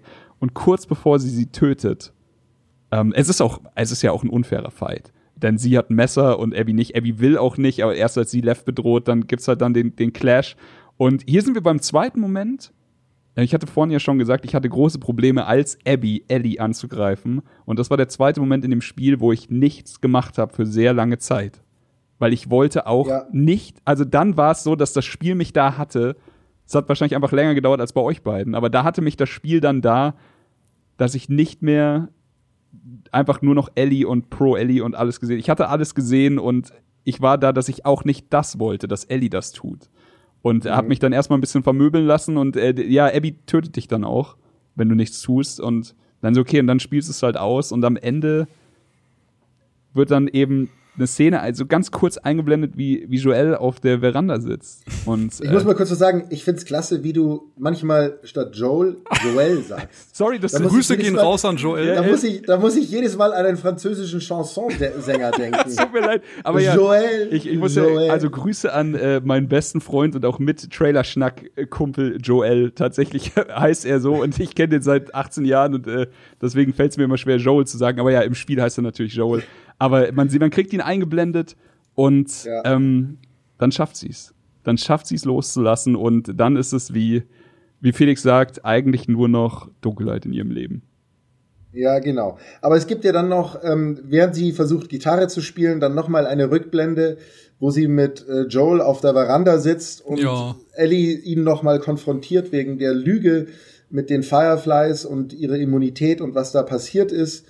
Und wo man dann halt auch merkt, ne, Ellie hätte den, wäre den Weg gegangen, dass sie sich geopfert hätte, weil ja, stimmt. sie das als richtig empfand, etwas zu tun, was eventuell diese Welt retten kann und dass es nicht seine Entscheidung war und dass er ihr die Bestimmung ihres Lebens genommen hat. Richtig. Und dann sagt aber Joel abermals, ey, und ich würde es trotzdem wieder machen.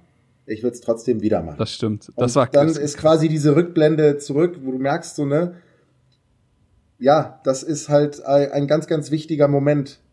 Einfach. Ja. Und sie sagt am Ende ja auch, äh, sie versucht, ihm zu vergeben. Also sie wäre bereit, nicht? Die äh, ja. Beziehung zwischen, äh, zwischen Joel und Ellie ist in den vier Jahren immer so ein bisschen auseinandergekittet. Also ja das war nicht so, wie Joel sich das gewünscht hat, also nicht diese Vater-Tochter-Beziehung, sondern die ist eben nach den Ereignissen aus Teil 1 immer weiter auseinandergedriftet. Und das war eben das letzte Gespräch, das die beiden geführt haben, bevor die Ereignisse sich überschlagen haben. Ja. Das heißt. Und sie konnte ihm halt nicht mehr vergeben. Genau, ja. die hatten diese Rehabilitations Rehabilitationsmöglichkeit gar nicht mehr. Und ähm, ich fand es aber gut, dass er selbst seine Lüge von vor vier Jahren eben noch mal aufgeklärt hat, auf der er ja damals bestanden hat und ihr gesagt hat, ja, ich habe das bewusst entschieden und wie Felix gerade schon gesagt hat, ich würde es aber auch wieder machen. Also dass er das noch mal bekräftigt, wie wichtig sie ihm einfach geworden ist. Ja. Ich muss sagen, ich war tatsächlich wahrscheinlich einer der wenigen.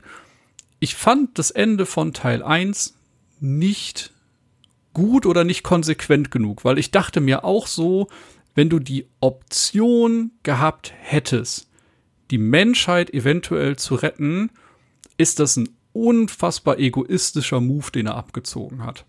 So. diese Diskussion habe ich in letzter Zeit auch sehr, sehr oft geführt und da höre ich, habe ich halt sehr oft den Einwand dann gehört, so, Ähm, ja, aber dass die ein Heilmittel gemacht hätten, ist eher sehr unwahrscheinlich. Äh, warum sollten die das jetzt äh, schaffen? Ne?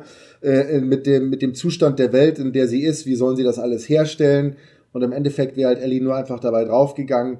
Das stimmt, kann man so sehen, aber mhm. ich sehe es auch so wie du. Ich finde auch, dass Joel da eine sehr egoistische Entscheidung getroffen hat. Die Möglichkeit, die ganze Welt zu heilen in dem Sinne, ist etwas, das ist schon krass. Natürlich hätte man auch sagen können, ja, wenn das Spiel die Story gut ist, dann hätte man einfach eine Stunde gewartet, Ellie aus dem Koma geholt oder aus, ne, aus der Narkose und äh, versucht mit ihr selbst drüber zu sprechen irgendwie, ja. äh, dass, dass man dass man ihr Einverständnis noch holt, dass man da irgendwie alle Hebel in Verbindung in Bewegung setzt, um das noch zu machen. Aber okay, das das ist halt so und ähm, man man weiß ja, was das Spiel damit erreichen will, eben Joel diesen Typen, der sein der seine Tochter verloren das hat. Das ist es, glaube ich, auch der Grund. Gefühlskalter Mensch ist, ja. zu zeigen, Ellie ist ja, aber das wissen wir ja alle, ne? Genau. Aber ja, also äh, nur um auch kurz noch äh, Stellung zu beziehen. Darf ich äh, doch kurz meinen Gedanken ausführen? Ja, Entschuldigung. Das nee, alles gut, alles gut. Ich fand das auch äh, sehr, sehr äh, nochmal auf den Punkt gebracht. Ich muss jetzt aber auch im Nachhinein sagen, ich weiß nicht, ob so ist, aber wenn dieser Kerngedanke der Fortsetzung mit eben diesem namenlosen Arzt plötzlich zu einem Nebenprotagonisten zu machen und das Ganze so aufeinander aufzubauen, dann ist das für mich eine Sache, auf die ich, also die ich verstehen kann und die ich im Nachhinein auch besser appreciaten kann. Aber wie gesagt, Teil 1 hatte mich halt vor sieben Jahren zurückgelassen mit eben wieder diesem, gab es damals noch nicht, aber wenn das ein Telltale-Spiel gewesen wäre, hätte ich eine andere Entscheidung getroffen. Oder ich mhm. hätte vielleicht gerne die Option gehabt, eine Entscheidung zu treffen um dann vielleicht zu sehen, es gibt ein Good und ein Bad Ending, jetzt ganz übertrieben gesagt. Mhm. Aber diese Option gibt's halt in den The Last of Us Spielen nicht. Genau, das ist ja, was du auch vorhin schon mal angesprochen hast. Man muss diese gewaltsamen Handlungen ausführen, zum Beispiel an Nora, dass man sie totschlägt. Man hat dann nicht die Wahl zu sagen, so, ich mache das jetzt nicht, weil ich das unbequem finde, weil das halt nicht in das Narrativ und den Spannungsbogen für den Charakter passt. Denn Naughty Dog will hier nun mal eine ganz bestimmte Geschichte erzählen und dementsprechend sind dann deine Handlungen halt auch in dem Sinne eingeschränkt und können nur in eine Richtung verlaufen. Ja, genau. Ja, äh, nur kurz, also ich glaube, am Ende von Teil 1 waren wir da alle ungefähr im selben Boot. Es ist halt einfach dieses, äh, das Wohl vieler wiegt mehr als das Wohl eines Einzelnen, dieser Gedanke. Ähm, ich hätte aber auch, also wenn ich da gewesen wäre, hätte ich tatsächlich die Felix-Variante gemacht, die äh, einfach äh, also und wenn ich eine Knarre dafür benutzt hätte, ich hätte niemanden getötet, ich hätte einfach nur gesagt, wir warten hier, weckt sie wieder auf. Ihr könnt sie ja hinterher wieder ein, äh, wieder, wieder betäuben, aber ich will es aus ihrem Mund hören. So, ich muss es aus ihrem Mund mhm. hören, dass sie cool damit ist. Weil das ja, wie alt war sie in Teil 1? Also ist halt auch wieder die Frage, nicht? Trifft jetzt vielleicht eine 17-, 18-jährige Ellie oder nicht, eine ja. andere Entscheidung als eine 12-, 13-jährige, nicht? Also, das kann natürlich auch sein. Als ob eine 12-, 13-jährige sagt, ja sicher gehe ich über die Wupper, wenn man damit die Menschheit retten kann, nicht? Das ja. ist so. Aber äh, das wäre halt einfach, die, das wäre halt die fairste Variante gewesen ja. für alle, glaube ich.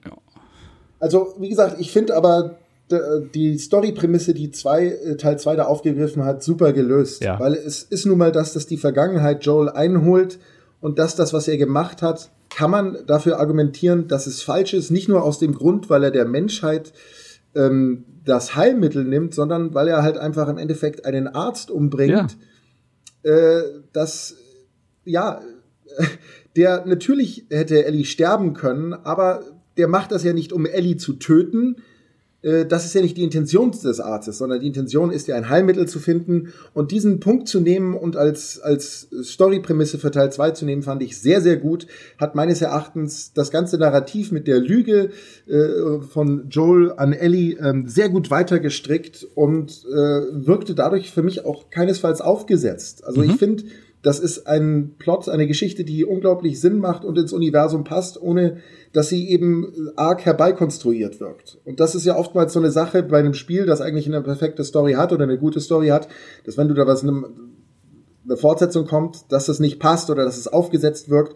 Und das tut es hier für mich keinenfalls. Also das ist, finde ich, etwas, das ist wirklich eine Meisterleistung. Ähm, Neil Druckmann, die haben ja teilweise jetzt schon über Teil 3 gesprochen, ob sie das machen ja. werden. Bin ich mal gespannt, aber auch da bin ich mir ziemlich sicher, den machen sie nur, wenn sie etwas schaffen, wieder eine äh, Geschichte zu erzählen, die wirklich passt. Und das finde ich sehr, sehr wichtig, weil ich finde, mit Teil 2 ist ihnen das absolut durch und durch gelungen. Da muss ich auch sagen, ich bin so froh über das Ende, weil ich hatte zwischendurch wirklich die Sorge, so nach dem Motto, wenn sie das jetzt mit Ellie durchziehen, ist Teil 3 dann einfach so, ja, jetzt die Revenge von Lev, nicht? Dann zieht ja. er aus und mäht ganz Jackson nieder oder ne, was kommt als nächstes.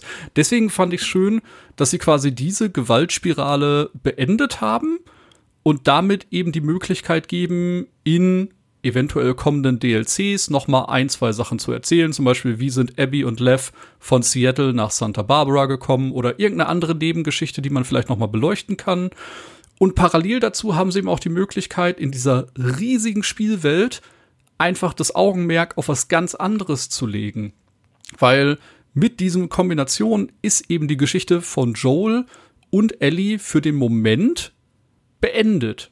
Und es muss ja nicht zwangsweise mit den beiden weitergehen. Also man kann das jetzt auch noch mal in eine ganz andere Richtung laufen lassen. Wobei nicht man jetzt auch sagen muss, jetzt für eine Sache in sechs, sieben Jahren zu spekulieren, ist natürlich auch viel zu früh.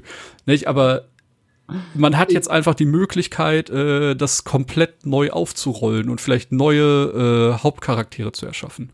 Genau, das ist auch das, was ich mich frage. Macht es wirklich Sinn für einen dritten Teil nochmal hier mit Ellie etwas zu machen? Oder mhm. wäre es vielleicht sinnvoller, eine eine Geschichte in diesem selben Universum zu erzählen mit neuen Charakteren oder so, weil ähm, im Endeffekt kann man ja auch sagen, es ist jetzt genügend auserzählt worden. Ja. Aber wie gesagt, vielleicht finden sie einen guten Kniff und dann sollen sie das gerne machen und dann ja. habe ich auch nichts dagegen, nochmal mit Ellie loszuziehen oder äh, jemanden aus der Truppe, den man da kennt und so weiter und so fort. Aber da bin ich mir ziemlich sicher, das macht Naughty Dog. Also die sind ja in dieser guten Position, dass sie sich das selber aussuchen können, weil die ein namhafter Entwickler sind äh, die sehr viel Kohle haben. Das, äh, da bist du in einer Position, dass du das selber entscheiden kannst, ob du das machen willst oder nicht. Genau, und auch sehr viel Grundvertrauen, glaube ich, von, von der ganzen Welt jetzt mittlerweile. Ähm, ich unterschreibe ja, alles. Nicht allen.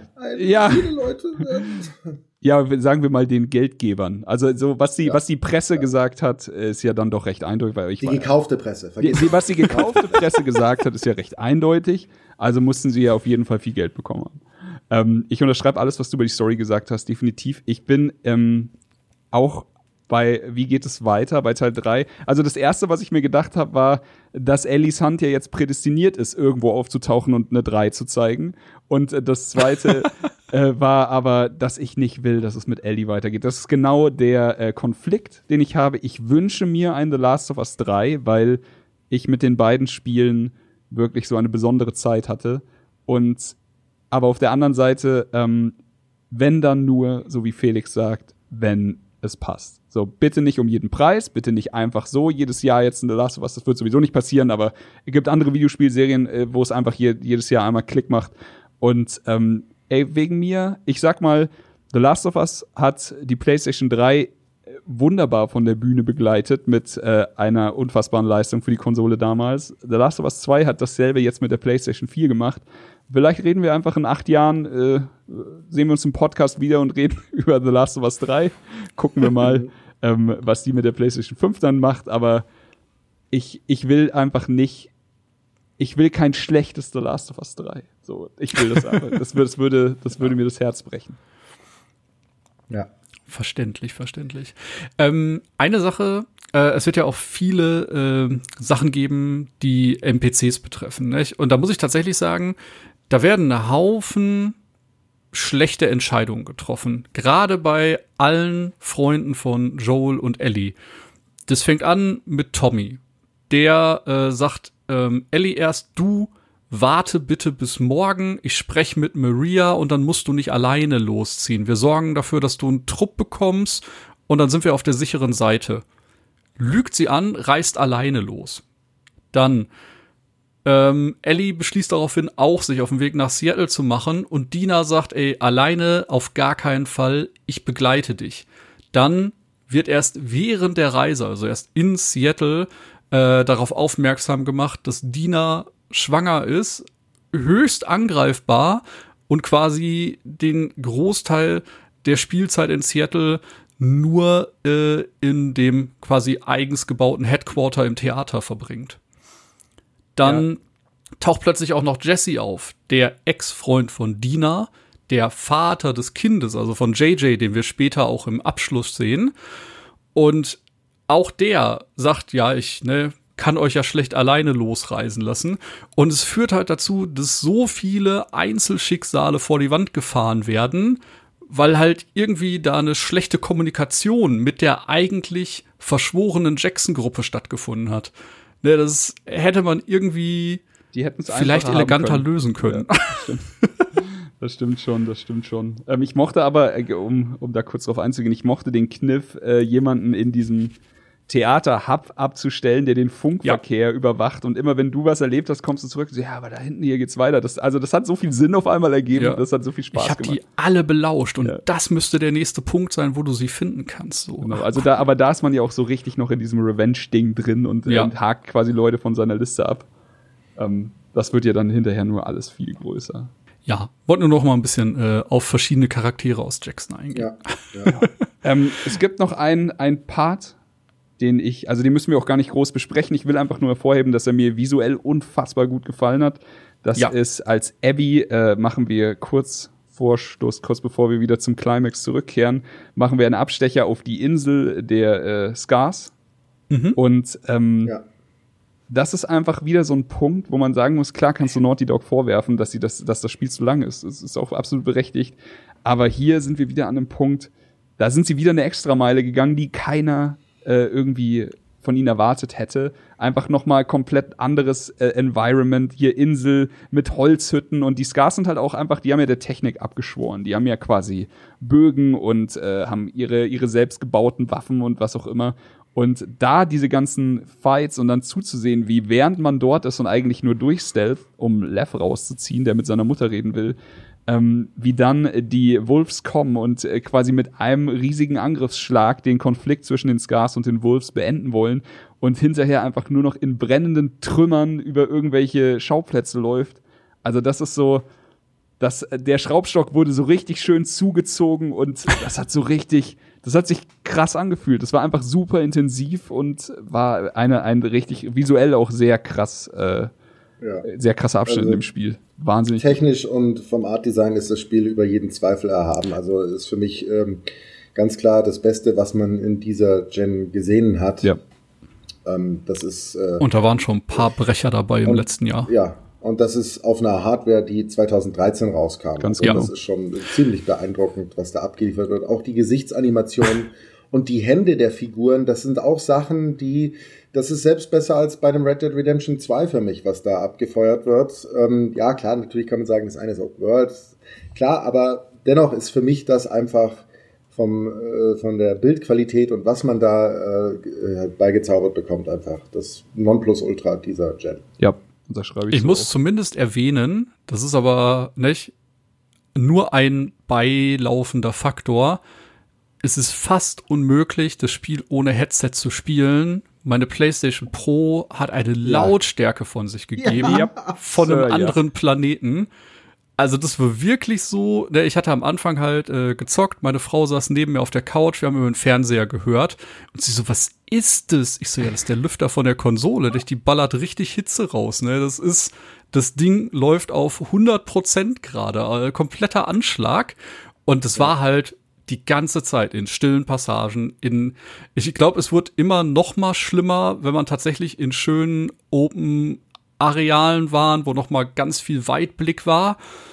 Und ohne Headset hätte mich das komplett rausgerissen, nicht? weil es hat die Dialoge gestört und ähm, ja, deswegen, wenn ihr das Spiel spielt, würde ich tatsächlich dazu raten, äh, spielt es mit einem schönen Headset, weil ansonsten habt ihr immer so ein leichtes äh, Störgeräusch über eure Surround-Anlage, äh, das vielleicht ein bisschen äh, ja die ganze Immersion kaputt macht. Ich habe äh, tatsächlich auch ein Headset genommen irgendwann, was äh, ja, kann, irgendein gutes Headset löst halt auch das Problem einfach dann komplett. Also so, das ja. ist dann nicht so, dass es dann noch weiter stört. Alternativ einfach ein 8 Meter HDMI-Kabel nehmen und sie in einen anderen Raum setzen. so ein Quatsch. Aber ja, äh, aber das ist ja das, was Felix gesagt hat. Die Konsole hat halt auch einfach schon sehr viele Jahre ja. auf dem Buckel. Ich glaube ja, gut, auch, dass. Von wann ist die Pro? Die kam vor drei Jahren? 15? Weiß ich nicht. Ja, irgendwie sowas. Aber äh, im Endeffekt, wir sind halt, glaube ich, auch, oder der, Großteil der Spieler ist jetzt auch nicht unbedingt derjenige, der alle halbe Jahre mal die Playstation aufmacht und den Lüfter reinigt. Nee. Da wird wahrscheinlich eine Menge äh, Zeug drin hängen. Aber es ist unfassbar laut. Und ähm, Ansonsten, äh, ich keine Ahnung. Ansonsten hat mich noch störend äh, bei, der, bei der Hardware, dass der Controller von der PlayStation dann doch einen sehr viel schlechteren Akku hat als der von der Xbox und ich den von der Xbox einfach gewohnt bin. Aber irgendwann, ey, habe ich einfach ein Kabel dran gelassen und hab halt, äh, ja, okay, to be fair, meine Spielstunden waren auch einfach sehr ausgiebig. so irgendwann hat der ja. Controller halt aufgegeben. Also ich sag mal, der schafft mit einer Ladung schon so acht bis zehn Stunden. Ja, irgendwann Man ist halt vom Wii-Controller und von der Xbox-Controller ein bisschen mehr gewöhnt. Ja, aber ansonsten, ähm, ja. Ey, für mich, um jetzt mal langsam zu einem Ende zu kommen, ich fand jetzt hier speziell nochmal Teil 3 des Spiels, also Santa Barbara, wahnsinnig interessant. Vielleicht, weil ich dann so vom Mindset schon so war, so, okay, jetzt ist auch alles egal. Ich dachte schon dreimal, das Spiel ist zu Ende. jetzt bin ich halt hier. Und äh, dieses, äh, da, da bin ich aber auch so ein Sucker für diese äh, Art der, also für, für diesen Storystrang von diesen finsteren, also es müssen nicht Rednecks sein, einfach nur finstere Gesellen, die in bester Walking Dead Manier wirklich noch mal eine Spur also böser drauf sind als alles, was wir bis jetzt getroffen haben. Sie hatten ja wirklich, also ich glaube, die haben sich in einem Ressort dick gemacht, hatten ganz viele Menschen, die aber auch nicht infiziert waren, gefangen genommen und einfach als wie Sklaven für sie arbeiten lassen. Wenn du abgehauen bist, haben sie dich gepfählt auf dem, auf dem, am Strand, so wie Abby dann in dem Fall, hatten aber auch irgendwie zu ihrer Belustigung oder einfach als Alarmanlage Klicker in ihrem Gelände und Infizierte, ja. die man dann auch äh, schön während dem Kampf immer befreien konnte und dann äh, hatte man doch auf einmal wieder einen Verbündeten, ungewohnten. Und äh, das hat mir sehr viel Spaß gemacht. Ich glaube, das hat sich bei jedem, der es gespielt hat, so ein bisschen angefühlt wie, fuck, was, was kommt denn jetzt noch?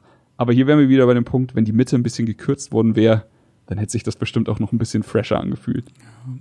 Die Sache ist halt tatsächlich, ähm, das hat mir tatsächlich noch mal die Welt finsterer gemacht, ja. weil du kommst nach Santa Barbara mit Abby und Lev und die sind da ja in der Hoffnung, dass die noch Firefly, Fireflies finden, dass irgendwo noch eine Gruppierung ist, die vielleicht tatsächlich noch für eine gute Sache kämpft, nachdem sie äh, gesehen hat, die Wolves sind komplett abgedriftet, haben am Ende die Scars komplett überrannt und die Insel in Schutt und Asche verwandelt.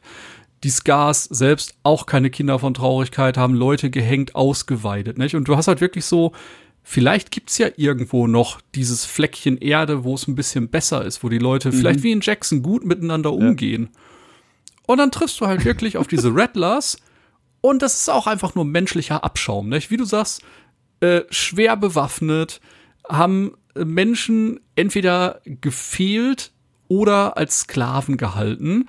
Also wie gesagt, diese Szene, als man hinten aus, das Ressort, aus dem Ressort rauskommt und einfach nur sieht, wie da, keine Ahnung, 50 Pfähle stehen und an jedem hängt halt ein Mensch dran und du denkst so, Leute, ne, was ist das denn für ein bedrückendes Bild? Das macht halt noch mal wirklich so, ne, hier gibt's keinen Platz für Happy Endings, so, ne, nein. Die Menschen sind alle nur noch aufs Überleben aus und hier ist halt gerade einfach alles nur noch Scheiße.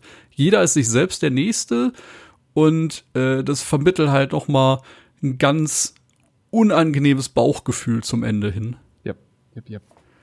Gut. Äh, ansonsten glaube ich, ich, ich bin leer geschossen. Ich habe mir alles von der Seele geredet, was, ich in der letzten Woche drüber reden wollte. Ähm, Sehr schön. Äh, Felix, oder, oder habt ihr noch ja. irgendwas zu sagen oder seid ihr, seid ihr auch? Nee, ich, äh, ich habe auch alles gesagt, was ich sagen wollte. Okay. Zumindest fällt mir jetzt nichts mehr ein. Okay, vielen lieben Dank, äh, dass, du, dass du dir die Zeit genommen hast, um hier mit uns drüber zu schnacken. Gerne. Ähm, wir hatten es kurz im Vorgespräch schon mal vorne. Äh, der liebe Felix hatte, hatte das Glück, einen, also eben jobbedingt auch einen Key doch mal zwei Wochen vor allen anderen zu kriegen.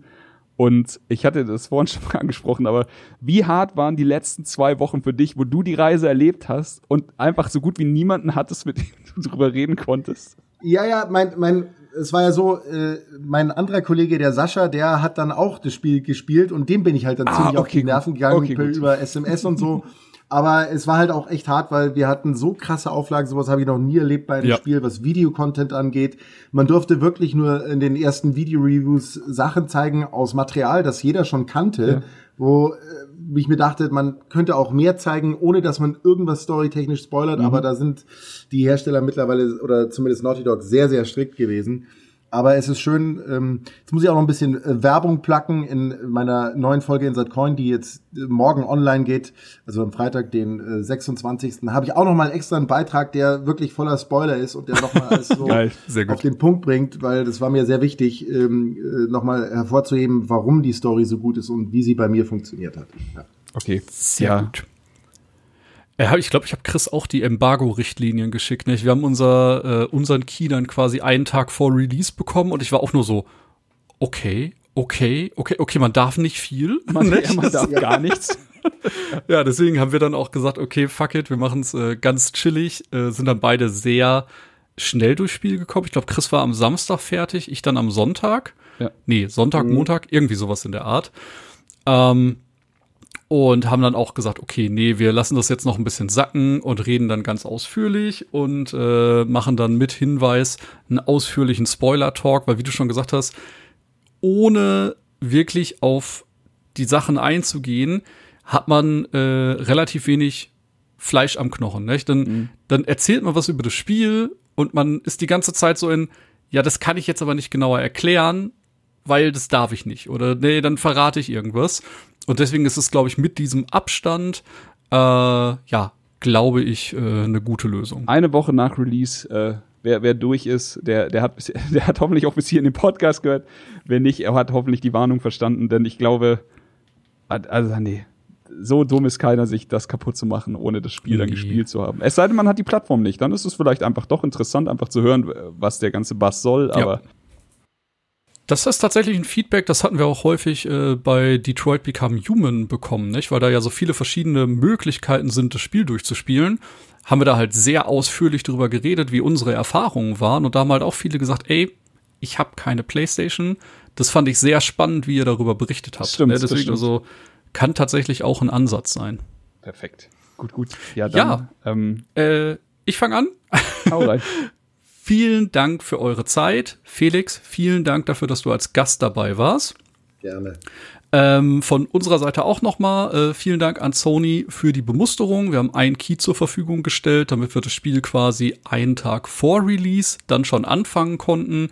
Äh, wir haben gleich noch gar nicht über die Spielzeit geredet. Ne? Je nachdem, wie tief ihr euch einbuddelt, wird das Spiel euch ungefähr, ich sag mal, 25 bis 30 Stunden wahrscheinlich vor dem Bildschirm fesseln. Ich hatte eine tolle Zeit ich denke wirklich, äh, das ist eine gute Ergänzung zu The Last of Us 1. Die Geschichte wird schön aufgegriffen, es werden neue Facetten erzählt. Es gibt viele überraschende Elemente, ähm, die dann eben Abbys Storystrang begleiten. Und ich kann wirklich nur sagen, wenn ihr eine Playstation habt, holt euch das Spiel. Habt einfach viel Spaß damit.